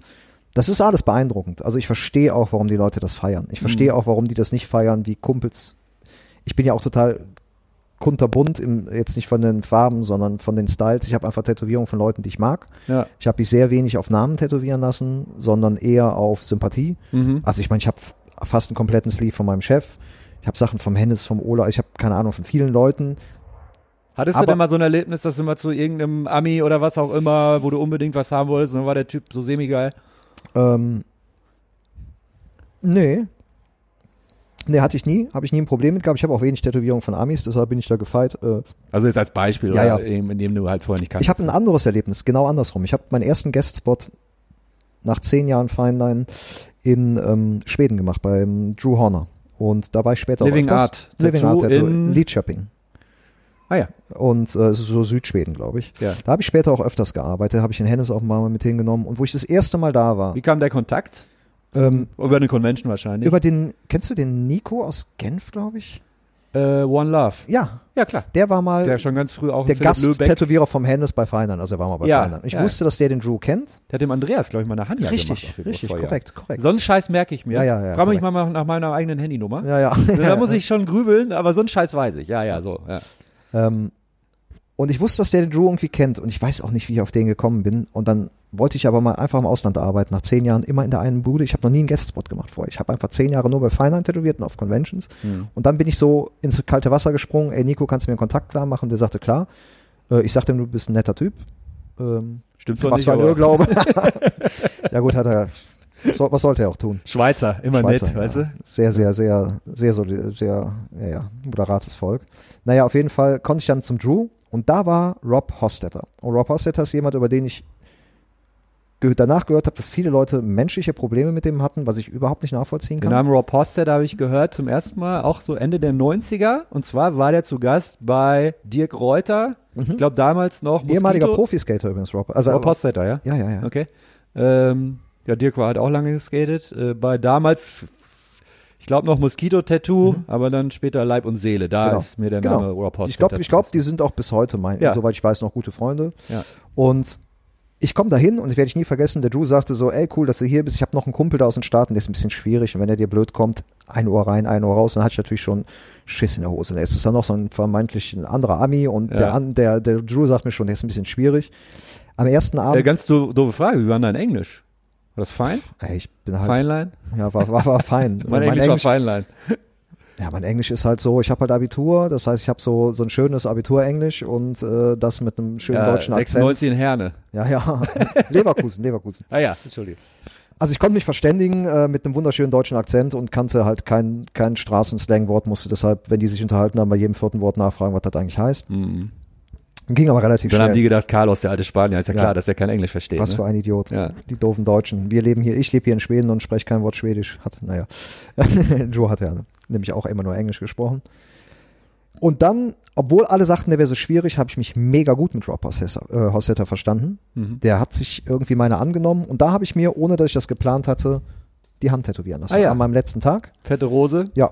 Ja. Und, ähm, und ich habe eine Maschine von ihm gekauft. Ja. Er hat äh, mich die eine Woche bei der Arbeit beobachtet und hat mir eine Maschine so umgebaut, modifiziert, dass er meinte, dass die für mich ein optimaler Liner wäre. Moment mal, das habe ich ja noch nie gehört. Der hat gesehen, wie du arbeitest Ja, ja, hat und daraufhin hat der quasi eine Maschine für das dich customized, Ja, wo er denkt, die passt zu deiner Art zu ja, arbeiten. und tatsächlich war das Original. Aber was sind da die Parameter? Ähm, also was muss man da sehen, damit man die Maschine dann so und so einstellt? Ich habe, jetzt kommt richtig Tattoo Nerd Talk, aber ich habe damals, wo ich noch mit Spulen arbeitete, ähm, ich habe Linien immer mit einem Shader gemacht und ich brauchte einen Shader, der einen ganz langen Stroke hat, also einen langen Hub, Mhm. dass ich die relativ niedrig laufen lassen konnte, aber die sehr punchy sind. Und ich weiß nicht, warum ich so gearbeitet habe, aber meine Mhm. Klingt erstmal falsch. war ein Shader, ja, Ja. aber das hat der Ralf auch oft gemacht. ah ja. Da hat die es höchstwahrscheinlich her, zumal mir das sehr gut geholfen hat, stabil dicke Linien zu machen. Und das hat er, glaube ich, gesehen. Und er hatte schon angekündigt, er hatte noch vier oder fünf Maschinen zum Verkauf mit. Und ich habe ihn am vorletzten Tag gefragt, das war mein O-Ton, was muss ich denn eigentlich machen, damit man so eine Maschine bei dir kaufen kann? Muss ich dir dafür einblasen oder was? Weil er hat so ein riesen Mysterium rausgemacht. Dann hat er mir eine hingelegt und sagte, nee, die kannst du haben, die habe ich schon für dich, äh, ich habe dich beobachtet und ähm, da habe ich den Shader als Liner so gebaut und dann war es so, wow, okay. Ähm, das war so Mickey Sharps Rahmen, den hat er noch abgefeilt, dass die war schön leicht, weil ich bin ja klein und gebrechlich. Nein. Und ähm, das kann ich eigentlich gar nicht sagen, doch kann ich sagen, schon so lange her, der hat die mir einfach für 200 Euro verkauft. Ne? Mhm. Eine, eine, fucking Custom-Spulenmaschine. Kann man sich, kann man sich nicht ausdenken heutzutage. Ne? Hm. War der beste Liner, den ich jemals hatte. Ähm, Hast du nicht mehr? Habe ich noch irgendwo, aber ich arbeite seit, ich glaube, 13 Jahren ausschließlich mit Rotaries. Okay. Ja, ja. Ja. Und äh, das wäre nämlich genau die andere Erfahrung. Ne? So jemand, wo die alle sagen, der ist doof, so ein Mhm. bisschen. Der war aber total cool zu mir, hat mir eine geile Tätowierung gemacht. Ja, das ist natürlich auch, ist vielleicht eine andere Erwartungshaltung. Wärst jetzt hingegangen, hätte dir keiner was gesagt, gedacht, äh, ja, endlich lerne ich mal einen coolen Ami kennen und dann wäre der vielleicht arschig gewesen. Aber wenn du schon so ein bisschen das Ja, Visier ja, ja, ja. hochnimmst und denkst, okay, das ist schwierig, dann mach ich erstmal gar nichts. Ja, ja. Ne? Also wer weiß. Ich glaube, der hatte mir auch jemanden gesehen, dem er was erzählen konnte und ich habe ihm auch gerne zugehört. Ne? Ich glaube, der, der, der Hostheader ist Hast ganz doch nichts verstanden, aber Nö, aber ich habe viel gegrinst und eine Maschine bekommen, ein geiles Tattoo. Ne? Also Tattoo umsonst, Maschine günstig, beste Leben, sag ich mal. ja. Ähm, okay, dann hast du das Guestwort gemacht in Schweden in einem Laden. Ja, Wie reagiert ein Schwede, wenn es dann heißt, da ist irgendwie ein deutscher Gasttätowierer? Scheißegal. das, nee, das ist ja total weird. Du bist ja hier, ich war ja im Street Shop Feinlein halt, ne? hier bist du dann halt so der Street Shop Tätowierer, ne? Mhm. der immer noch 50% Flash von der Wand macht. Und da bist du auf einmal der Exot, das heißt, du bist ja der coole Tätowierer. Ah. Du bist ja jetzt auf einmal, eine, weißt du? Hallo, Ego. Aber du bist da jetzt bist so, du ja. Ja, das war weniger, weniger so ein Ego, eher weniger so ein Ego-Ding, als eher so, ähm, die Leute waren auf einmal total aufgeregt. So, oh geil, ein Gasttätowier, die wollten unbedingt von mir tätowiert werden. Und das findest du natürlich schräg, weil du denkst, äh, aber okay, hier sind bessere Jungs. So, ne? ja. Fand ich okay. Ähm, ja, aber sonst, also ich hatte viel zu tun. Schweden sind auch, sind ja auch so nette Leute, ne? Also Mhm. ich glaube, die, die wären da ja, also wenn der Drew gesagt hat, du lässt dich von einem Gast tätowieren, dann sagen die halt, ja, die würden halt niemals sagen, fühle ich nicht. Ne? Dann Mhm. sagen die halt, ja, okay, dann passiert das jetzt. Mhm. Also ich habe mich zumindest wohl gefühlt, die Kunden anscheinend auch. Ich war später noch drei, viermal da und ich glaube, ich war auch irgendwann mal fünf Wochen am Stück da. ja. Da habe ich dann auch den Kretz zum Beispiel, also Kress äh, Adrenalink aus Italien, Italien, kennengelernt. ja. Genau Ja. der und seine Frau Steffi haben da gearbeitet. Da waren Raphael und ich dann zusammen da und da habe ich dann viele Leute kennengelernt, weil das auch so mein erster Auslandsguestspot war. So, ne? Da haben sich dann so gewisse ja. äh, Verquickungen ergeben. Der Kress und Steffi haben dann irgendwann auch mal bei uns gastiert und so. Also da, da, das war schon für mich so auch ein Anlaufpunkt und so ein Meilenstein, so dieses Living Art Tattoo in, in Lidköping. Ähm, du hattest gerade ähm, die Raffaela erwähnt, deine Freundin. Mhm. Ähm, wie alt ist sie? Oh, 38. 38. Ähm, als ihr euch Darf ich das kennengelernt habt, sagen? Als ihr euch äh, kennengelernt habt, hatte sie das schon tätowiert? Äh, ja. Die hat beim Olli von Tattoo Grafica, auch in Düsseldorf, Ja. auch schon ein sehr alter Laden. Ja. Ähm, da hat sie damals schon tätowiert. Ich weiß jetzt gar nicht, wie lange. Ja. Sie hat allerdings auch mehr, ich glaube, sie war fünf Jahre in einem Shop, war aber auch eher Mädchen für alles, was Mhm. so langsam ans Tätowieren rangeführt wurde, als dass sie zu dem Zeitpunkt ernsthaft viel tätowiert hätte. Worauf ich hinaus will, als ihr dann zusammenkamt, konntest du ihr, weil du, glaube ich, da schon länger richtig in Anführungszeichen tätowiert hattest, Ja, ja. Äh, einfach praktische Sachen zeigen? Ja, ja klar. Also Ja. ähm, sie stand echt noch sehr am Anfang. Also sie Mhm. hatte noch so Treibelchen und so Kanjis in ihrem Fotoalbum. Mhm. Ich konnte ihr viel sagen und am Ende, selbst wo wir zusammen den Laden aufgemacht haben, würde ich sagen, war sie eigentlich noch in einem Lehrlingsstadium, hat dann aber einen tierischen Sprung gemacht, ähm, so in dem ersten Jahr, wo wir dann selbstständig waren. Weil ich glaube, das war für sie auch, das hat so viel losgetreten. Ne? Das, ich, ich meine, ich bin ja jetzt weder bekannt, aber ich, ich kenne halt viele Leute Ja. und dadurch kamen halt auch viele Kontakte zustande. Ne? Mhm. Ich war ähm, bis heute überwältigt, zum Beispiel von unserer Einweihungsfeier, dass da Leute gekommen sind. Das hat mich emotional sehr begriff, äh, ergriffen, dass da Leute waren, da hätte ich nie mit gerechnet. Ich meine, der Eckel war da, der hat mir so ein Original geschenkt, wo ich dachte, ne, so, das sind Leute, die hatte ich alle dem Schirm, man kannte sich, Ja. man lädt die mal so ein, aber man denkt sich, man weiß ja auch nicht, wo stehst du in der Achtung bei den Leuten, nicht, dass das jetzt für mein Ego wichtig ist, sondern Ja. einfach, das ist ja auch, ähm, das ist halt immer noch so ein bisschen so ein Community-Gedanke auch. Und ich war so, also war, ich war überwältigt, wer alles da war. Und Das, dass ist sie halt so, einfach eine Wertschätzung in dem Moment. ja, total. So, ne? Und Ja. Das, Die arbeiten vielleicht total anders, als ich das tue, aber die wertschätzen das, was ich, was ich mache. Genau, und genau. Du, du stehst ja auch für eine gewisse, ähm, ja, also äh, du hast ja Tätowieren in einer gewissen Tradition gelernt und Ja. äh, äh, nimmst das ernst und so weiter Ja. und so fort. Ne? Und das wird dann natürlich honoriert, klar. ja. Und das hat mich da auch wirklich, äh, fand ich gut. Und durch diese Leute, die ich alle kannte, die hat sie natürlich dann auch kennengelernt, da kriegst du halt unglaublich viel Input. Ne? Und ich glaube, Mhm. das hat so wie so einen gordischen Knoten, der sich dann gelöst hat. Ne? Da, da ging das bei ihr total rasant, irgendwie, die Entwicklung. Ne? Ja. Ähm, aber wenn ihr so viel auch, also und das ist so das Klischee, wie, wie es das will, ihr hängt dann abends zusammen vor der Glotze, aber beide gleichzeitig auf dem iPad und Sachen vorbereiten und zeichnen. Oder? Jein, das hat sich natürlich dann irgendwann so ein bisschen, äh, ich, wir haben ein Ad Zeichnest du auf dem iPad oder Ich zeichne auf dem iPad, ja, Ja. tatsächlich. Ähm, gar nicht mehr auf Papier? ja, selten. Ja. Ich habe ein Skizzenbuch. Ich mache jetzt auch immer mal wieder Papierskizzen, Ja. weil das natürlich schon sich auch anders anfühlt. Mhm. Ähm, ich habe irgendwann tatsächlich angefangen, auf dem iPad zu zeichnen und bin damit auch total happy. Ähm, Ja, wir Und bereiten- Raffaela? Sie auch. Ja. Aber bei ihr hat das ganz lange gedauert. Also sie zeichnet erst seit dem Lockdown jetzt äh, auf dem iPad so richtig, weil sie vorher mit der, weiß ich nicht, sie hatte so eine technische Aversion irgendwie dagegen. Ah, krass. Also die hat jetzt die Zeit quasi genutzt. Ja, und sie sagte, also jetzt kommt sie halt total aufgeregt an. Das ist ja total praktisch. Guck mal hier. Ja, ich weiß. Das, das versuche ich dir seit zwei War das Jahren. seit fünf Jahren so. Das ja. erkläre ich dir seit zwei Jahren, dass das praktisch Ja. ist. Ähm, nee, wir sitzen nicht zusammen und zeichnen schon mal sonntags. Am Wochenende zeichne ich immer noch Sachen für mich, worauf ich Bock hab. Ja. Ähm, ich bereite die Sachen immer morgens vor oder wenn der Kunde da ist. Mhm. Ich habe meine Kundschaft so hingehend erzogen, dass die keine Vorentwürfe erwarten. Ähm, ich mache das lieber spontan, tatsächlich. Mhm. Zumindest vor allen Dingen, wenn es mein Stil ist. Ich finde, so eine gewisse Spontanität tut der Sache gut. Mhm. Raffaela ist äh, lieber von langer Hand vorbereitet. Da mussten wir halt Wege finden, dass sie halt eben nicht jede Nacht zeichnen muss. Das ist natürlich so, so ein Wobei man auch wirklich dazu sagen muss, also ich will jetzt nicht sagen, dass seine, deine Sachen einfach sind ja, oder viel, so. viel einfacher. Ah, doch, würdest du Ja, klar, schon ja, auch ja, von dir aus natürlich. sagen. Weil sie ist sehr verspielt und Ja, detailreich. Ja, ne? Also Ja. ich brauche für eine Zeichnung, selbst wenn es ein ganzer Unterarm ist, also zumindest für die Skizze, bis ich sage, so, da kann ich jetzt eine Outline von machen, die ich tätowieren kann, brauche ich dann eine halbe Stunde, Hm. weil das mein Style ist. Also natürlich, also ist ja kein Geheimnis, ich bin ja auch sehr schnell, Hm. was so ein bisschen an mittlerweile meinem Maschinen-Setup liegt und natürlich, ich habe den Stil ja auch an meiner Arbeitsgeschwindigkeit an. Ich glaube, das hat sich so hochgeschaukelt. Ne? Ich bin sehr ungeduldig. Also wenn ich länger als zwei Stunden für ein Tattoo brauche, dann werde ich, drehe ich ja schon durch. Ne? Mhm. Und das, ja, klar, so ist es bei Zeichnung auch. Hm. Ich würde niemals vier Stunden oder fünf Stunden an so einem Ding sitzen, was Raffaella manchmal braucht wegen den Milliarden Details. Ne? Ja. Krass. Ähm, es ist Anfang Juni 2020. Mhm. Wir sitzen in der Corona-Scheiße. Mhm. Ähm, euer tägliches Arbeiten, inwieweit hat sich das, Ähm, Tür ist ja eh zu. ja, Kunden dürfen keine Begleitung mitbringen. Steht natürlich eine tolle Händedesinfektion da. Betreten Ja. des Ladens nur mit Mundschutz, auch Ja. während des Tätowierens. du Ähm, hast den ganzen Tag den Mundschutz dann ja, auf. ja, ja, genau. Nervt dich das? Ja.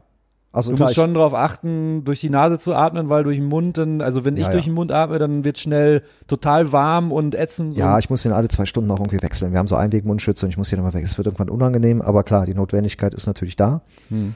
Ähm, ich glaube, dass auch für die Kunden nicht angenehmer ist. Also so, also ich war letztens bei der ja, Hautärztin. das Atmen fällt ja schwer. Ja, ich war letztens bei so einer Hautärztin, die hat mir dann nur so ein kleines, so eine kleine Warze am Finger weggemacht, unter Betäubung und ich hatte so einen Mundschutz, habe mich erstmal natürlich kollabiert, ne? Jetzt muss ich mir erstmal hinlegen, Füße hoch und immer schwarz vor Augen geworden. So eine Maske macht das nicht besser, ne? Mhm. Unter Gelächter übrigens der Hautärztin. Dann liegst du da, bist überall tätowiert und Aber echt, also seit dem Erlebnis denke ich mir halt auch so, fuck, jetzt da so liegen und so Mhm. drei, vier, fünf Stunden tätowiert werden und dann noch mit dem Mundschutz ist natürlich Ist nicht angenehm. Ja. Kommst natürlich nicht drum herum. Ne? Ja. Ähm, du hast gesagt, du quasselst viel. Ja gut, du hast eine Rotary-Maschine, die ist nicht Genau. so laut. Genau. Aber ich war letztens äh, beim Arzt beim Orthopäden, der war A, Inder und B, Mundschutz. Ja. Das war halt Slapstick. Da musste, mir egal was er gesagt hat, sechsmal nachfragen. Ja. Ja. Nee, das geht, glaube ich. Das geht. Also, ich bin ja kein Inder. Also, ich habe jetzt weniger indischen Akzent. Ähm, kann, Carlos, der alte Inder. ich kann rheinisch, rheinisch platt sprechen. Das heißt, ich kann mich also der, unserer Düsseldorfer Kundschaft da gut anpassen. Ja. Nee, das geht. Also, unterhalten kann man sich. Das Komische ist, man, irgendwann werden die Lippen, hab, ich habe so Schiss, dass die Lippe wund wird. Klingt jetzt bescheuert. Weil die immer dagegen. Ja, total. Aha. Ich muss mir jetzt immer so, man muss mir schon immer so Vaseline auf die Lippen machen. Ja. Ja, Ja, ist ja passend zu dieser Lackmaske, die du immer trägst. das stimmt. Aber macht ähm, insgesamt ein stimmiges Package. Ja, ich war da eh schon immer. Zum Glück habe ich nicht so viel Bartwuchs, sonst immer äh, klemmt sich das immer in diesem Reißverschluss ein am Mund. Ja. Ja, den habe ich damals vom Tom gekriegt, die Maske. ja, komm, das ist ein Insider. Ähm, ähm, ich habe gerade so ein bisschen äh, ähm, den Zeitstrahl außer Acht gelassen, aber nehme ich mal kurz an die Hand, weil ihr, ich habe deinen kompletten Werdegang bei Feinlein jetzt auch tatsächlich nicht verfolgt. Du warst wie lange bei Feinlein? Zehn, Mhm. Zehn Jahre. Zehn Jahre. Fast auf den Tag genau zehn ja. Jahre. Ja. Und hast dann am Ende auch schon mehr oder minder so deinen eigenen Stil da machen können, aber Ja. auch das, was reinkam. ja, ja. Ähm, hast dich dann entschlossen, einen eigenen Laden Genau. aufzumachen in Leverkusen. Genau. Ähm, wie sagt man dem Chef das? Oder war das eine natürlich, also geht man irgendwann war- hin, nimmt sein Herz in die Hand und sagt so, pass auf, danke für die Zeit, aber Also meine guten Kunden kennen die Geschichte, allerdings werde ich sie trotzdem erzählen. Das war für mich ganz schrecklich, weil ich, als ich es dem Ralf erzählt habe, ich meine, du kanntest ihn, Ralf war schon ein harter Hund, ne? War jetzt auch nicht so ein Typ, wo du dachtest, kenne ist ein bisschen zu viel, aber Ja, ich habe hast ihn oft erlebt. Ja, ja, genau. du hast genau. ihn erlebt. Du weißt, wie Ja. er so war. Ja. Und er ist jetzt nicht so der Typ, wo du irgendwas Emotionales erwartet. Und ich habe ihn dann irgendwann, kam ich morgens, ich wusste, ich muss das dem jetzt sagen, ähm, und ich wusste, dass der an dem Tag ganz früh im Laden war. Ich weiß nicht warum. Und dann bin ich auch ein, zwei Stunden früher als sonst erschienen. Ja. Und da sagte ich, muss mit dir reden. Woraufhin er rückwirkend sagte, als ich so früh morgens da war, wusste er schon, da ist irgendwas. Ah. Und ich habe dem das erzählt, ich, Chef, ich kann, ich, ich mache einen eigenen Laden mit der Frau und ich höre auf und es tut mir leid. Da saß der Ralf neben mir. Moment, du hast das aber direkt so gesagt und nicht Ja. so, ich überlege. Nein, nein. Okay. War, also ich hab, ich hab, wir haben uns auch einen Zeitraum festgelegt. Ich habe ihm das drei oder vier Monate vorher gesagt. ah, okay. Ähm, da hat der Ralf eine seiner Mentholzigaretten, die er mal geraucht hat, aus seiner Packung genommen, hat nicht mich anguckt, der saß mir so gegenüber wie du jetzt, hat aber so an mir vorbeigeguckt, die Zigarette geraucht und sagte einfach nur so, ja, ich wusste ja, dass der Tag irgendwann kommt. Und ich hatte das Gefühl, der war traurig. Und ich dachte mir so, scheiße, kannst du mir nicht einfach vors Maul hauen? Ja- weißt du, das so, kannst du mir nicht einfach eine reinhauen? Ich habe ein blaues Auge und denke mir so, ja, okay, jetzt, halt- doch nicht so. so, jetzt ist das Pflaster abgerissen und das Ja, ist ja, gut, genau. sondern Ja. der, so eine Mischung aus so ein bisschen enttäuscht, aber halt auch so, ja, ich wusste ja, dass mein Kind irgendwann auszieht. So kam mir das vor, weißt du? Ah. Und das fand ich schwierig. Das hat mir irgendwie so ein bisschen das Herz gebrochen. Ich habe das aber auch so geregelt, ich habe dem, und das ist auch so, das habe ich auch 100% so durchgezogen. Ich hatte dem Ralf gesagt, ich werde keinem meiner Kunden sagen, wo ich hingehe.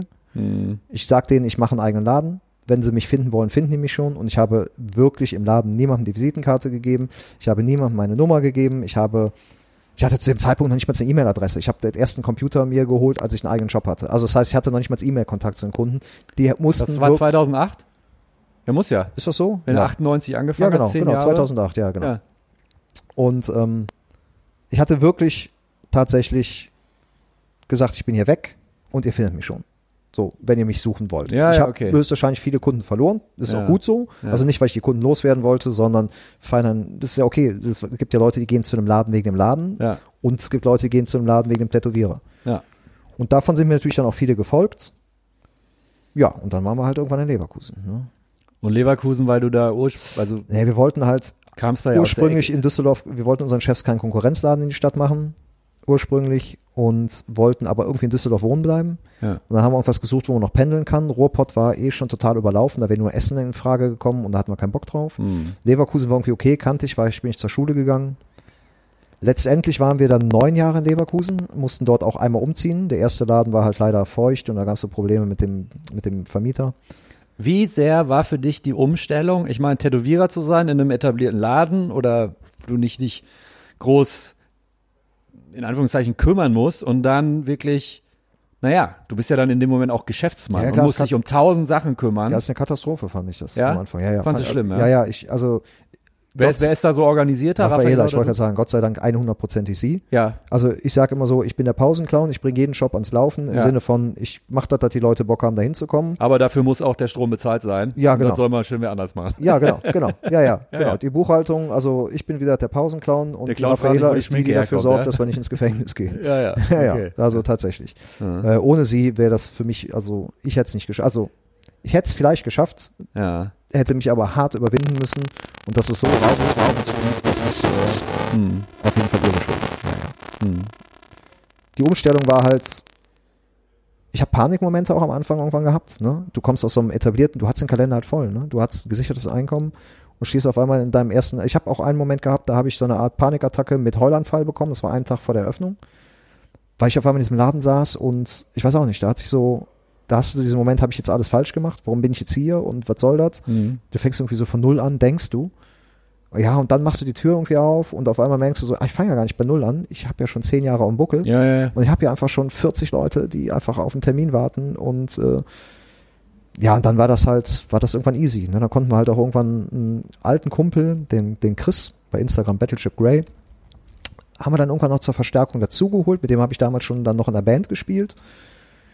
Ähm, der hat damals mit dem Hennes schon in Dortmund beim Dietmar Wurst auch schon gearbeitet. Den hatte ich also schon, auch schon seitdem ich tätowiere. Also so Anfang Mitte der 90er. Ja, ja, genau. Ja, ja. Hatte ich ihn auch schon immer am Schirm und wir brauchten halt einfach noch jemanden und vor allen Dingen gerade für so ein Black and Grey Segment. Genau, der macht ja schwarz. Genau. Ja. Und das hat, fand ich auch irgendwie geil, da noch jemand mal, der war zu der Zeit wieder so fast aus dem Tätowieren raus, hat in einer Werbeagentur gearbeitet und so, er hat auch Frau und Kind, muss Familie ernähren und so. Und den konnte ich auch wieder so zurück ins Tätowieren holen. Das Mhm. fand ich auch irgendwie, fand ich gut, dass man jetzt so Leuten eine Möglichkeit bieten kann. ne? Eine Möglichkeit bieten kann, ähm, die mir mein Chef im Prinzip geboten hatte. Ich meine, Chris hat einen, der war ja schon Tätowierer, aber der war wieder so fast raus. Ne? Und jetzt Ja. ist er wieder seitdem auch einfach 100% drin. Fand ich gut. Ne? Mhm. Ja, und dann hatten wir auch mal Shop Guys und keine Ahnung, hatten auch mal einen Lehrling und da waren verschiedene Kapitel in der, in der Zwischenzeit. Ne? Ja. Ähm, harte Frage so, aber was? Was liebst du am Tätowieren am meisten und was geht dir am meisten auf den Sack? Ey, es klingt doof, aber am Tätowieren liebe ich A, ähm, die Zeichnung, einfach am meisten, das Design. Generell, das ist das, also diese, diese, diese Bildsprache. Hm. Ich stehe auf Skateboard-Sticker, ich stehe auf Tattoos, deswegen so, das, das ist so einfach eine Bildsprache, der ich mich wohlfühle. Ich finde das einfach geil. Wie sieht eure Wohnung aus? Ist vollgeballert mit War mal. Ist jetzt nicht, also Aufkleber ja. wir hatten, wir haben nicht Unterm so viel, Tisch. wir haben, ja, auf, auf dem Tisch. Wir haben nicht so viel Tattoo-Bilder mehr da hängen, also für eine normale Wohnung. Nein, das Auge braucht gleich auch immer Pause, ne? ja, ja, Wenn ja, du ja. dann noch den ganzen Kram dauernd an den Wänden siehst. Ja, ja, ja, Ja. Aber ich bin auch noch Nerd. Bei uns stehen halt auch so ganz viele so, weiß ich nicht, Nintendo-Figürchen und allen möglichen anderen Scheiß. Ja, aber sind immerhin keine Tattoo-Zeichnungen im weitesten Genau, oder genau. so, ne? Ja. Hm. Nee, also ich finde so, das, das Design an sich, das kickt mich halt einfach, das finde ich geil. Und ich finde wirklich auch den Prozess des Tätowierens gut. Ich mag das Medium. Also jetzt mal völlig losgelöst, ich stehe jetzt halt nicht unbedingt auf Blut oder so ein Scheiß. Aber ich finde, das ist ein Medium, äh, wenn ich auch zu Hause genauso auf, einer, auf einem Papier tätowieren könnte, würde ich es auch benutzen, schon mal um eine Zeichnung zu machen, weil ich, ich, ich finde es einfach, ich fühle mich darin wohl. Das, Mhm. Ich mag das, das Gesamtding irgendwie. Hm. Ähm, es gibt ja Leute, so, die reden manchmal so von diesem Tunnel, ne, dass sie dann einfach mal drei, vier Stunden eigentlich gar nicht mehr denken, sondern nur noch machen. Aber du meintest ja gerade eben schon, wenn ein Tattoo länger als zwei Stunden dauert, kriegst du schon einen Rappel. Ja, weil ich ein nervöser, ungeduldiger Mensch bin. Ja. Ja. Ja, aber ich, wenn, wenn du von mir zwei Stunden tätowiert wirst, dauert das mindestens insgesamt vier Stunden, weil ich brauche unglaublich lange, bis ich anfange. Okay. Warum? Weil ich sehr viel zwischendurch zu erledigen habe. es, sind so viele Leute, mit denen ich dann quatschen muss. Immer. Ich weiß nicht, ich bin total abgelenkt zwischendurch. Ich habe dann total viele Dinge, die mir durch den Kopf gehen. Ja. Kennen meine Kunden aber auch, die wissen, die kommen um 14 Uhr. Wir haben einen kleinen 15 Hund, ich kenne das. Oh, Ja. ein Vogel. Oh, ein Blatt. Genau, so bin Ja. ich dann auch. Wie der kleine Hund, der ganz viele äh, Sachen auf einmal sieht in seinem Shop, in dem er ja noch nie war. Ja. Ähm, ja, äh, ja, und ich zeichne halt auch natürlich erst, wenn die Kunden kommen. Das da muss man jetzt auch noch drauf Ah, rechnen. okay. Das, das, ja. Damit kann ich viel Zeit schinden, weil die denken manchmal, es dauert eine Stunde. In Wirklichkeit hat es vielleicht nur 20 Minuten gedauert. Ja, ja, okay. Mhm. Und was geht dir auf den Sack? Was mir am Sack geht, am Tätowieren selber geht mir eigentlich nichts auf den Sack. Ja. An der Tätowierwelt, so wie sie ist, geht mir am Sack, dass es sie nicht mehr gibt. Ich finde, die Tätowierwelt ist nicht mehr so, fühlt sich nicht mehr an wie die Tätowierwelt, so die ich kenne. Mhm. Ich finde es komisch, dass jeder Kunde mindestens zwei Freunde hat, die jetzt auch Tätowierer sind, was einfach heißt, die einfach zu Hause rumtätowieren. Mhm. Das, ich hasse das aber nicht. In Sommum, also, ich meine, du bist ein ehrlicher Typ, du bist geradeaus, aber sagst du dann da mittlerweile Ja, ja. nichts mehr zu oder Doch, ich sag das. du sagst einfach ganz Ja, ja. klar so, find- scheiße. Ja. Ja, ja. Ich sag auch, ich habe auch Leute. Aber wie begründest du das? bitte, Entschuldigung?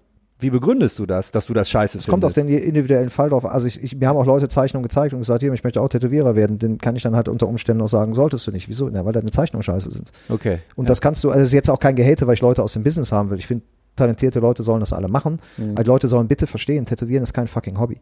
Ich habe jetzt die Tage, hatte ich wieder mal so eine Nachfrage, weil welche Maschine soll denn hier ein Kollege, der will anfangen, ist eine gute Anfängermaschine. Da denke ich mir so, hör mal, ganz ehrlich, du brauchst eine fucking dreijährige Ausbildung, um Friseur zu werden, womit ich den Beruf des Friseurs nicht diskreditieren möchte, aber Mhm. bitte auch nicht tätowieren.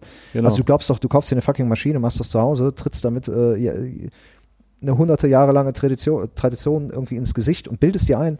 Also einer meiner Argumente da war, die angesehensten, etabliertesten und zu Recht angesehenen Tätowierer, die haben eine seriöse Ausbildung durchlaufen und du maßt dir an, so unendlich viel talentierter zu sein, als von mir aus Dass ein das Philipp mal Lö, dass du die Ausbildung nicht brauchst oder was. Mhm. Und das regt mich auf. So, dass man das nicht mehr ernst nimmt, die, dass der Respekt davor so verloren gegangen ist, dass es wirklich ein seriöses Handwerk ist. Ganz kurz. Ähm, das sind wahrscheinlich Leute, die Anfang, Mitte 20 sind oder so? Ja, und meistens nahezu nicht tätowiert sind. Das kommt ja auch noch dazu. ne? So. Ähm, merkst du, dass das dann bei denen überhaupt ankommt? Nein, gar nicht. Das ist krass, ne? Ja, ja. Du bist, du bist dann nur der doofe Du bist Hater. dann wirklich der alte weiße Mann. Ja, bist der Idiot. Glaube ich. Also sagen die dir nicht, aber die, die nicken das natürlich ab, weil die sind jetzt im Tattoo-Shop. Das kommt, glaube ich, nicht an. Aber es kommt genauso nicht an. Stell dich doch jetzt auf so eine, wo wir schon bei Corona waren, stell dich auf so eine Attila Hildmann Corona-Verschwörungsdemo. Versuch mal mit denen einen über Fakten sich zu unterhalten. Das kommt ja, auch nicht an. ja, okay. Das, jeder baut sich ja so seine Welt. Meine Welt ist ja auch Quatsch. Meine Mhm. Ansichten sind ja auch nur meine Ansichten. Vielleicht laufe ich da auch ständig irre, Ja. aber ich, das sind halt meine Ansichten und solange ich in meinem Laden bin, ist das immer noch meine Welt. Ähm, nee, aber ich glaube, ich kann meistens ganz gut begründen, warum ich gewisse Dinge kacke finde, aber ich habe diesen Hass abgelegt, den ich vor vielen Jahren hatte. Ich hasse das alles nicht, was passiert. Ich verstehe auch, ich hasse keine Kids, die sich mit 20 als erstes die Hand tätowieren lassen. Ich verstehe, dass sie das tun. Warum sollen die denn oben am Oberarm anfangen? Das verstehen die doch gar nicht. Die wollen halt einer von den coolen Typen sein, der die Hand tätowiert hat. Das ist heute so eine andere, weißt du, wir sind anders sozialisiert worden. Wir kannten auch keine Typen mit tätowierten Händen außer Tom und Mattis und die waren so weit weg. Heute hat aber jeder beschissene, gehst du an irgendeinen Skateplatz oder gehst du in einen doofen Club tanzen, da hat jeder Disco-Tänzer at least den Unterarm und den Hals tätowiert. Ne? Ich meine, bei uns im Fitnessstudio laufen Leute rum, die haben keinen Spaß, nur die Hände tätowiert, Mann. Wahnsinn, ne? Und das kommt denen nicht komisch vor. Uns kommt das komisch vor. Da frage ich mich mal aber manchmal, ja, bin ich jetzt so, also Ja, ja. bin ich jetzt so voll. falsch? Voll, ja, ja. Also ich habe das anders gelernt. In meiner Welt bin ich richtig. Deshalb bewege ich mich auch in meiner Welt. Aber da draußen die Leute teilen das, die Ansichten ja schon nicht mehr. Hm. Und ich will ja, er genauso wie mein Papa nicht verstanden hat, dass ich Punk, warum ich blaue Haare haben musste. So komme ich mir dann manchmal vor. Ne? Ja. Nee, jetzt ist auch das Ding, äh, keine Ahnung, äh, meine Nichte oder was, als sie 14 war, jetzt ist sie mittlerweile 19, ähm, da habe ich jahrelang auch quasi schon fast darauf hingefiebert, so nach dem Motto, womit will die mich schocken? Weil Ja, ich habe eigentlich so alles gemacht, ich bin Hände und Hals tätowiert, ich war in echt bekloppten Gegenden dieser Welt und habe Ich habe da dich, echt im- ich hab dich im Fernsehen ja, sehen. Be be be bekloppte Sachen gemacht und so weiter. Und dann denkst du, okay, was, was, was kommt? Und dann, und dann kommt sie mit 14 oder so mit irgendeinem YouTuber an, Mhm. der wir vor sich hin labert und dabei Videospiele kommentiert. Ja. Und ich verstehe überhaupt nicht, worum es da geht. Guck ich bin ja. völlig außen vor und den findet sie dann total geil. Ja. Und ich denk so, wow, okay. So war das also, als ich Death Metal gehört habe und mein Vater das aus meinem Zimmer gehört hat. Und das Krasse ich verstehe es einfach. Ja, das Volle Krasse Kanne ist, nicht. die wollen aber nicht mehr schocken. Ich habe ja auch einen Ja, ja. Sohn. Ich habe einen Sohn, der ist jetzt schon 21. Ach was, das ja, ja, ich gar ja, ja, der studiert auch jetzt. Krass. Und ähm, Ah, ich bin sehr jung Vater geworden. Mit. 22. Hä? Mit vier. Nein. Ähm, und Wo wohnt die der? wollen ähm, mittlerweile in Wuppertal. Der Ja. hat auch in Düsseldorf gewohnt, aber er wohnt jetzt in Wuppertal, weil er halt studiert in so einer kleinen WG. Ja. Ähm, die wollen gar nicht mehr so hart schocken wie wir. Das kommt, ich glaube, das überschätzen wir, das Potenzial. Ich glaube, wir sind so die Generation, wir sind wilder als unsere Kinder, beziehungsweise die, also da, da gab es einen Generationenwechsel. Ich merke das auch bei meinem Sohn, der ist irgendwie, der ist irgendwie, klar, ist mein Sohn, deshalb empfinde ich das so, der ist ein cooler Typ. Der ist auch so ein bisschen, der ist halt auch so ein bisschen alternativ, aber jetzt ohne, dass er irgendwie so ein, so ein Goki-Typ irgendwie ist, so. Es gibt halt diese, diese klassische äh, Abgrenzung nicht mehr. Du siehst ja heute einen tätowierten Ja. Typen ähm, und du denkst so, ist der Indie, ist der Hip-Hop, Ja, ja. ne? Und dann, ich glaube, Spotify hat da vieles gleich gemacht. Ja, bei Ne? meinem Sohn ist es auch versch verschwindet, also es verschwimmt. Der hört genauso Indie-Mucke, wie er halt auch Rap hört, genau, Genau, wie die und halt früher war so, ja, ich ja. war halt erst Death Metal Head Ja, und dann war ich Hardcore Kid und das war's. Ja, Ne? diese war Szenen verschwimmen klar. irgendwie, das kommt uns komisch vor, das ist für die aber völlig organisch. Ja, ja. ja, ja, ja, ja, ja, ja. Aber mir fällt noch ganz kurz das ein, was ich an der Tätowierwelt doch wirklich schlimm finde, weil all die anderen Sachen, ich hasse das nicht. Ich habe meinen Frieden mit all den Sachen gemacht. Es gibt eine Sache, die ich aber wirklich hasse. Und wirklich hasse ich diese Zwietracht unter den Tätowier-Stilrichtungen. Das habe ich auch schon mal in einem Magazin, war mir das wichtig, das rauszu, wo du auch das iPad erwähntest und so. Ich finde es ganz traurig, dass irgendwann das Medium für manche Leute, auf, indem man was kreiert, mehr im Vordergrund stand als das Output. Dass es wichtiger ist, dass du auf einem scheiß Papier dir ständig den Pinsel in dein Maul steckst und Spit-Shading Ja. malst und mit der Spulmaschine arbeitest. Ich sehe aber viele Leute, die so arbeiten, die totalen Bullshit produzieren. Das macht es ja dann nicht besser. Also ich gehöre ganz, da ganz klar zu der Seite, macht es so, wie ihr wollt. I don't care, ob es eine Spulmaschine ist. Ich sehe grandiose Newschooler, wo man, wo ich immer davon ausgehe, dass die mit Rotaries arbeiten. Es gibt so gewisse Stilrichtungen, das ist total State of the Art. Mhm. Dann sehe ich aber so jemanden wie Timmy B, grandioser Newschooler, Ami, ähm, und der arbeitet mit Spulen. Das kommt mir auch nicht komisch vor. Also worauf ich gerade hinaus will, ist, ich finde es schade, dass das Medium im Tätowieren irgendwann wichtiger wurde wie so ein Fetisch. Du gehörst nur Mhm. zu den coolen Leuten, wenn du den coolen alten Scheiß benutzt. Mhm. Ähm, und das finde ich, das hasse ich wirklich. Das hasse ich deshalb, weil das unnötig ähm, so werden so Das heißt- Bitch-Slaps untereinander Das ist halt verteilt. Scheu, sehr Scheuklappe, ne? Ja, und das ist unnötig, Mhm. weil du kannst tätowieren, wirklich ernsthaft leben, wirklich leben und lieben und du kannst trotzdem Rotary Pen in der Hand haben. Das Mhm. geht ohne Probleme. Ja. Und das Witzige ist ja, wenn es jemand macht, der schon die Akzeptanz hat, dann rümpft ja auch keiner die Nase.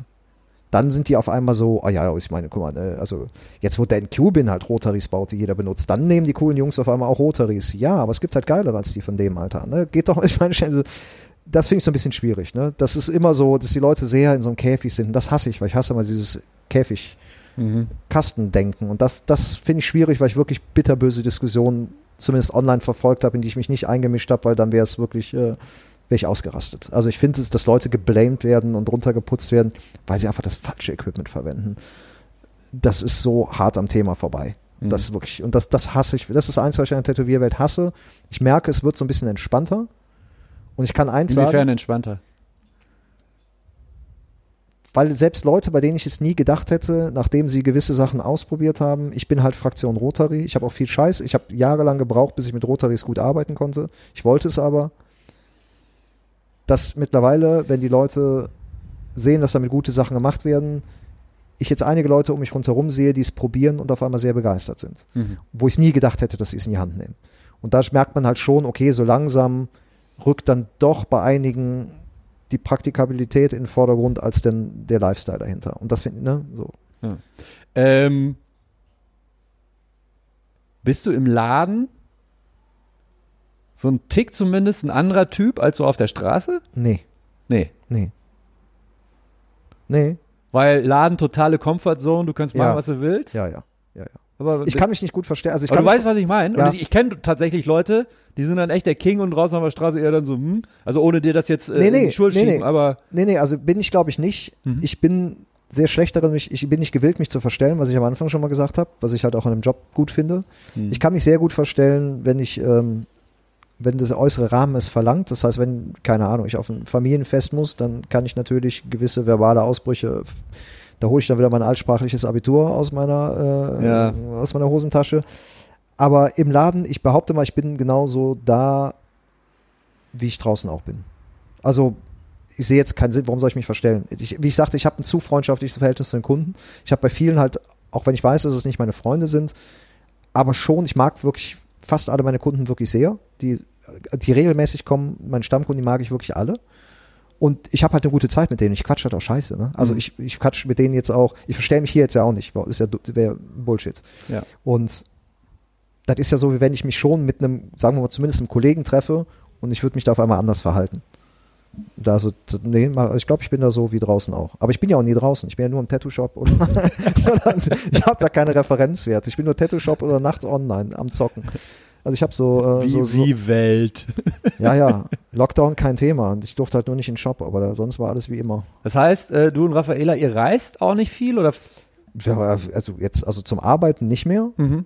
Ähm, man macht halt schon mal Urlaub, ne? Da reist man halt schon mal. Ja, ja. Ähm, wir fahren auch schon mal nach Sanford ans Meer. Nee, aber ähm, nee, ich bin momentan so ein bisschen. Also du setzt dich jetzt nicht zwölf Stunden, also jetzt Corona eh nicht oder so, aber du bist jetzt nicht so der Typ, der sich zwölf Stunden im Flieger und dann irgendwie einen Monat Gott weiß wo oder sowas. nee, Nein. nee, nee, nee, nee. Das ist irgendwie, ich bin, äh, was das angeht, irgendwie Heimscheißer. Ja. Ich habe nicht so ein Fernweh, obwohl wir letztes Jahr in Tokio waren. Das war halt total mindblowing für mich. Da soll es wieder hingehen. Sollte es dieses Jahr, aber Corona sei Dank natürlich nicht. Du und Raffaela oder? Ja, wir waren auch zusammen. gar nicht in Tattoo-Mission. Wir haben auch äh, Ja. Bis auf eine Ausnahme keinen Tattoo-Urlaub. Wir waren einmal im Tattoo-Shop und war, äh, das Ja. war's aber auch. Wart ihr nur in Tokio oder seid ihr rumgereist? Wir waren nur in Tokio erstmal. Ja. Wir waren nur, nur sieben Tage. Ich tatsächlich auch, ich war auch Ja. mal eine Woche und ich fand es auch sehr mindblowing. Ja, ja. Sehr. Also ich meine, für mich wieder, ich bin ja halt noch heimlich Nerd und Geek und äh, für die ganze äh, Akihabara, die ganze Zocker-Gamer-Stadtteil habe ich natürlich komplett, das, da war ich natürlich komplett in meinem Element irgendwie und da tut mir auch mal ganz gut, mal nicht so Tattoo unterwegs zu sein. Ne? Mhm. Was ich übrigens auch an, mein, an diesem Gegenpol Online-Welt auch immer ganz geil finde, da bist halt nicht der Tätowierer so. Ich hatte mal ein Gespräch mit dem Tobert, ne, hier von, von Black Hole, dem Shop Guy. Ja, ja, genau. Turbostart auch, ja. Genau. Und ähm, Der ist auch so ein. ja, Der geht, der geht in so eine Pen-and-Paper-Rollenspielgruppe. Ja, genau. Und da sagt er auch, das ist so geil. Da weiß keiner, hat keiner ein Tattoo und keiner weiß, wer meine Band ist. Da bin Ja, ich ja, halt so ja, einfach ja. nur, und das finde ich halt auch schon mal ganz gut. Ne? Ja. Das, also ja. Ich mag auch dieses, äh, du, Auch für sich selbst so einfach mal abzugleichen, so, Alter, funktioniere ich als Mensch eigentlich nur in meiner fucking Blase? Ja, ja, ja, total. Oder auch mit Typen, die komplett anders. ja, total. Oder du voll. willst ja auch nicht anders behandelt werden, weil Leute denken, du wärst ein coolerer Typ, äh, weil du Tätowierer bist. Also das ist ja auch Quatsch. Mhm. Du bist entweder genau so ein, so ein Spacko wie äh, du vorher warst oder halt auch nicht. Und Leute behandeln dich aber vielleicht anders, weil du bist jetzt der Tattoo-Mann, weißt du? Ja, ja. Und äh, das finde ich halt so an diesem anderen ganz geil, ne? Mhm. Ich meine, wenn du jetzt so wie wir aus, wie du aussiehst, so ich, du bist in Tokio, bist du natürlich immer der Tattoo-Mann, weil du fällst natürlich sehr auf. Ja, aber du bist ein Gajin, du bist Ja, ja, ein ja, Nicht-Japaner ja, und da fällst du eh nochmal durch ein ganz anderes Raster. Ne? Aber klar, ich glaube, wenn du Japaner bist und so tätowiert wie du auch im Gesicht und so, du bist halt einfach raus. Ja. Also komplett. Du bist dann entweder Tätowierer oder arbeitest nachts. Ja. Ne? Ja, aber ich brauche das halt auch echt ab und zu, gerade so, dann, wenn wir Urlaub machen, ich gehöre nicht zu den Tätowierern, die dann so Tattoo-Urlaub machen, in Studios gehen. Wir leben ja halt echt in so einer Tätowier-Bubble, ist halt einfach so. Ja. Ähm, ich finde es geil, das auch mal nicht zu haben. Mhm. Tut mir immer mal ganz gut. So, ich freue mich dann halt wie ein kleines Kind auf meine beschissene Rotary-Sammlung wieder zu arbeiten. Ne? Mega. Aber ich finde es auch geil, mal eine Woche, zwei Wochen damit nichts zu tun zu haben. Ich zeichne natürlich trotzdem. Ja. Zeichnen ist von mir so ein bisschen eigentlich eigenständig. Ja. Ne? So ein bisschen losgelöst vom Tätowieren. Das sind so für mich zwei verschiedene Paar Schuhe, obwohl es irgendwie das gleiche ist.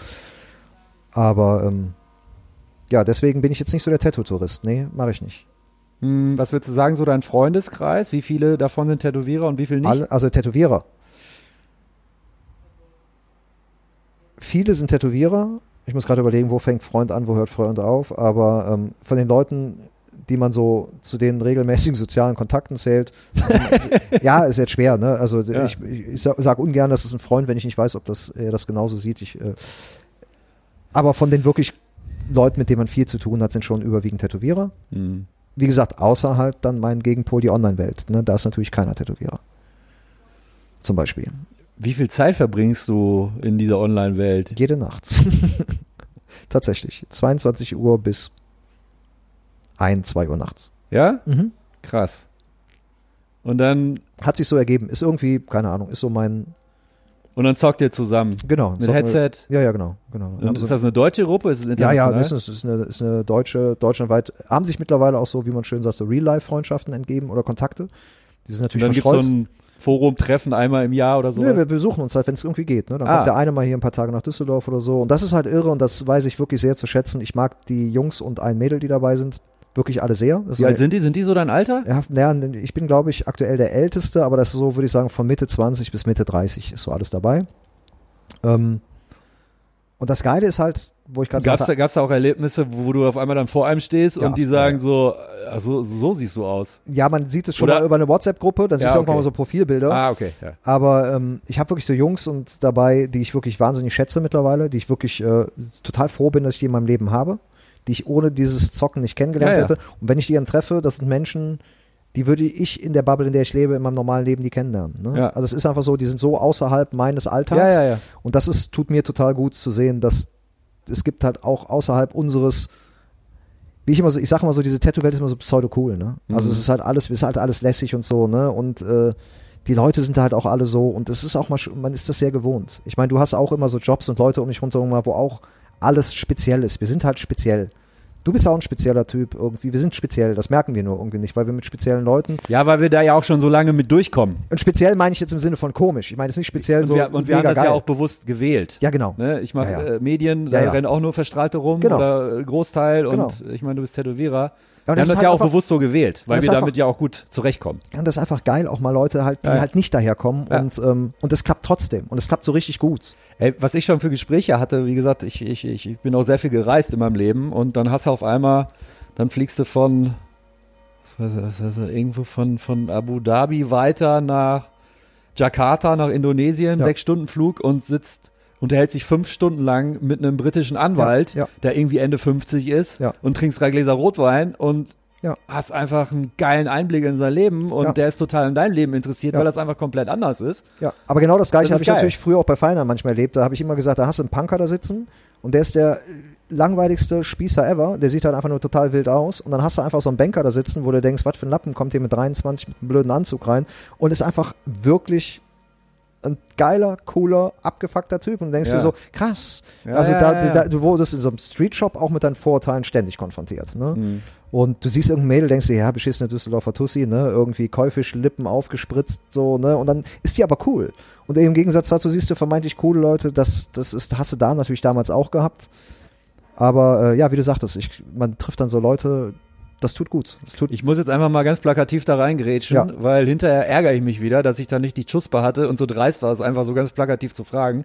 Ähm, in zehn Jahren Feinlein, Mhm. was war so deine Lieblingsgeschichte, die wenn es mal dazu zu der Frage kommt, auf einer Party so, äh, die du immer ganz gerne erzählst, wo du denkst so, Alter, das war so absurd, so bescheuert. Also meine, es gibt so ein paar. Also einmal gab es unsere allererste Weihnachtsfeier. Die kann ich hier, glaube ich, einfach gar nicht erzählen, was da alles passiert ist. Aber das war wirklich, äh, das war für mich so eine Art Initiierungsritus. Das war im ersten Jahr Feinlein, 5. Januar angefangen. Dann das Dezember 98 war dann diese Weihnachtsfeier, was ich in dieser Nacht alles gesehen und äh, miterlebt habe. Da habe ich mir gedacht, Alter, muss, muss ich aber mal los. Also ganz speziell. ne? Aber das war äh, großartig. Die kann ich nur im geschlossenen Kreise die Geschichten erzählen. Ähm, aber eine meiner absoluten Lieblingsgeschichten, die ich immer wieder gerne erzähle, ist, ähm, es kamen öfters mal Polizisten mit Uniform in den Laden. Die mach, parken dann einfach auf der Corneliusstraße vorm Laden, machen kurz Warnblinker an, dann gehen die rein, weil sie einen Tattoo-Termin haben wollen. Raffen natürlich nicht, wie völlig hirnlos das ist, weil da ist ein fucking Tattoo-Shop, wo eine dicke Harley davor steht, vom Chef damals. Ja. Eh noch Vorteile, wir sind immer noch Ende der 90er und jetzt hält er alle, alle paar Tage einen Bullenwagen davor. Ne? Was denken sich die Leute? Und der Chef, eh großer Bullenfreund gewesen, kann man sich denken. Mhm. Und ich werde nie den Tag vergessen, Typ kommt rein, Polizeiuniform an, Ralf guckt hoch, was kann ich tun? Und der sagt so, ja, ich hätte gern Tattoo. Und Ralf sagt nur, was denn? Bitte, äh, ich hätte gern Tattoo auf dem Rücken. Und Ralf so, ja, was denn? Bitte folgen oder was?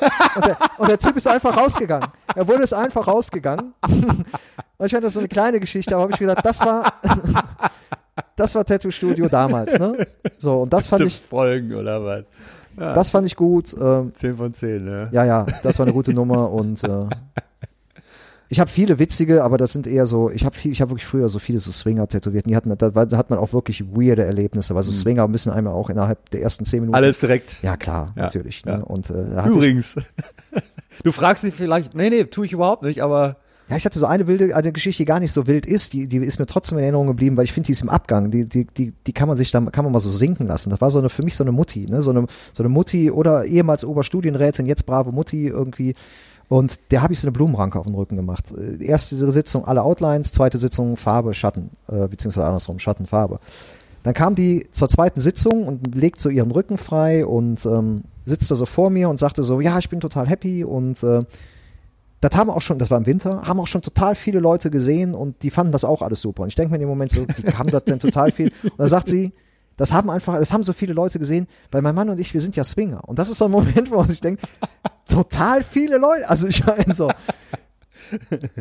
so, also es ist auch nichts Wildes gewesen, aber das ist mir Ja, komischerweise so, so Geschichten hast du früher halt ständig gehört, ne? Mhm. Oder dann hat's, äh, aber die Bullengeschichten fand ich immer gut. Ne? ja, ja. Ja, ja. Der Ralle sagte auch mal zu einem Bullen, auch in Uniform, bevor der Polizist was sagte, ey, wenn in meinem Laden einer eine Knarre hat, dann bin ich das. Dann ist der Bulle auch gegangen. Ne? Der wusste, das war ein blöder Spruch, ne? Aber den, kon den konntest du früher halt bringen. Ne? Ja, ja, das fand ich gut.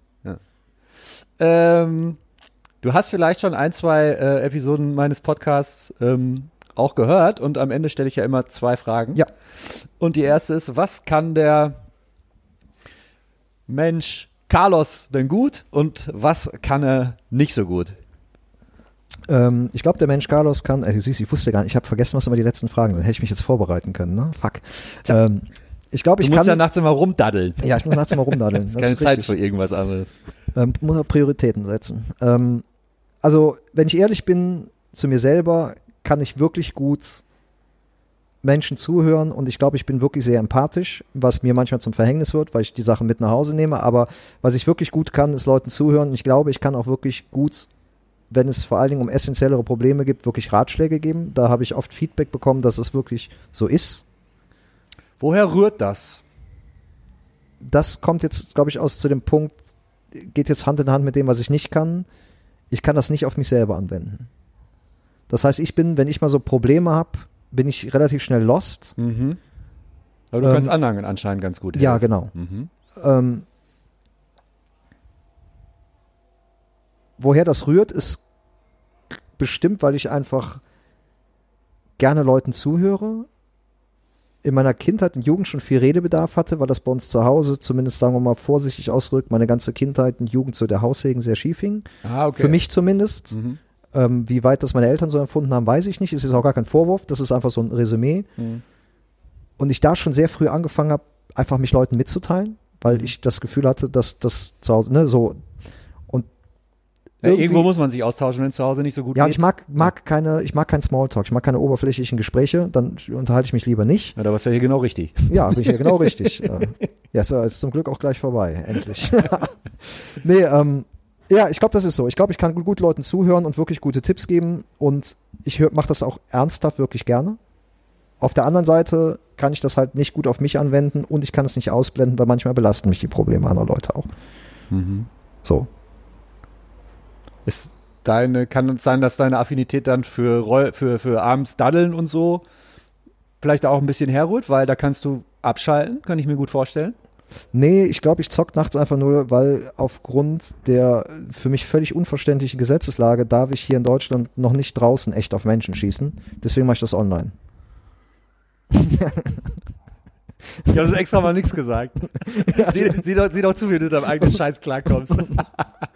Ähm, nee, weiß ich nicht. Ich finde einfach, also das, nee, ich finde einfach Videospielästhetik witzigerweise ganz geil. Ich habe sowas als Kind nie gehabt. Ich wollte immer ein fucking Nintendo haben. Meine Eltern fanden das doof und dann musste ich mir als Erwachsener einfach erst Konsolen kaufen. Das, ich glaube, das hat damit gar nichts zu tun. Ey, ich quatsch halt gerne. Ich finde halt irgendwie Leute spannend. Ich finde deren Geschichten spannend. Und wenn man viele Geschichten sammelt, merkt man auch irgendwann, glaube ich, dass man was, ne, das was rausfiltern kannst und irgendwann kannst du irgendwie Tipps geben und bis irgend, muss man halt aufpassen, dass man nicht zum Therapeuten für Leute wird, weil ich meine, die Qualifikation habe ich halt einfach nicht, ne? Tut Nee. mir leid, falls ich einen aufgrund meiner Tipps umgebracht haben sollte. Ich, ich hab's, Sorry. Sorry, es tut mir wirklich leid, ich habe mein Bestes gegeben. Ja, allein hast ja nicht umsonst to die for. Ne? Genau, genau. Da haben wir's. Ja, das, das steht im Kleingedruckten. Kann passieren. Carlos, ich danke dir. Es war mir eine Ehre. Hat sehr viel Spaß gemacht. Und äh, ich wünsche dir noch einen schönen Abend. Zuerst war die Haut. Der Tattoo Podcast. Mit Oliver Plöger.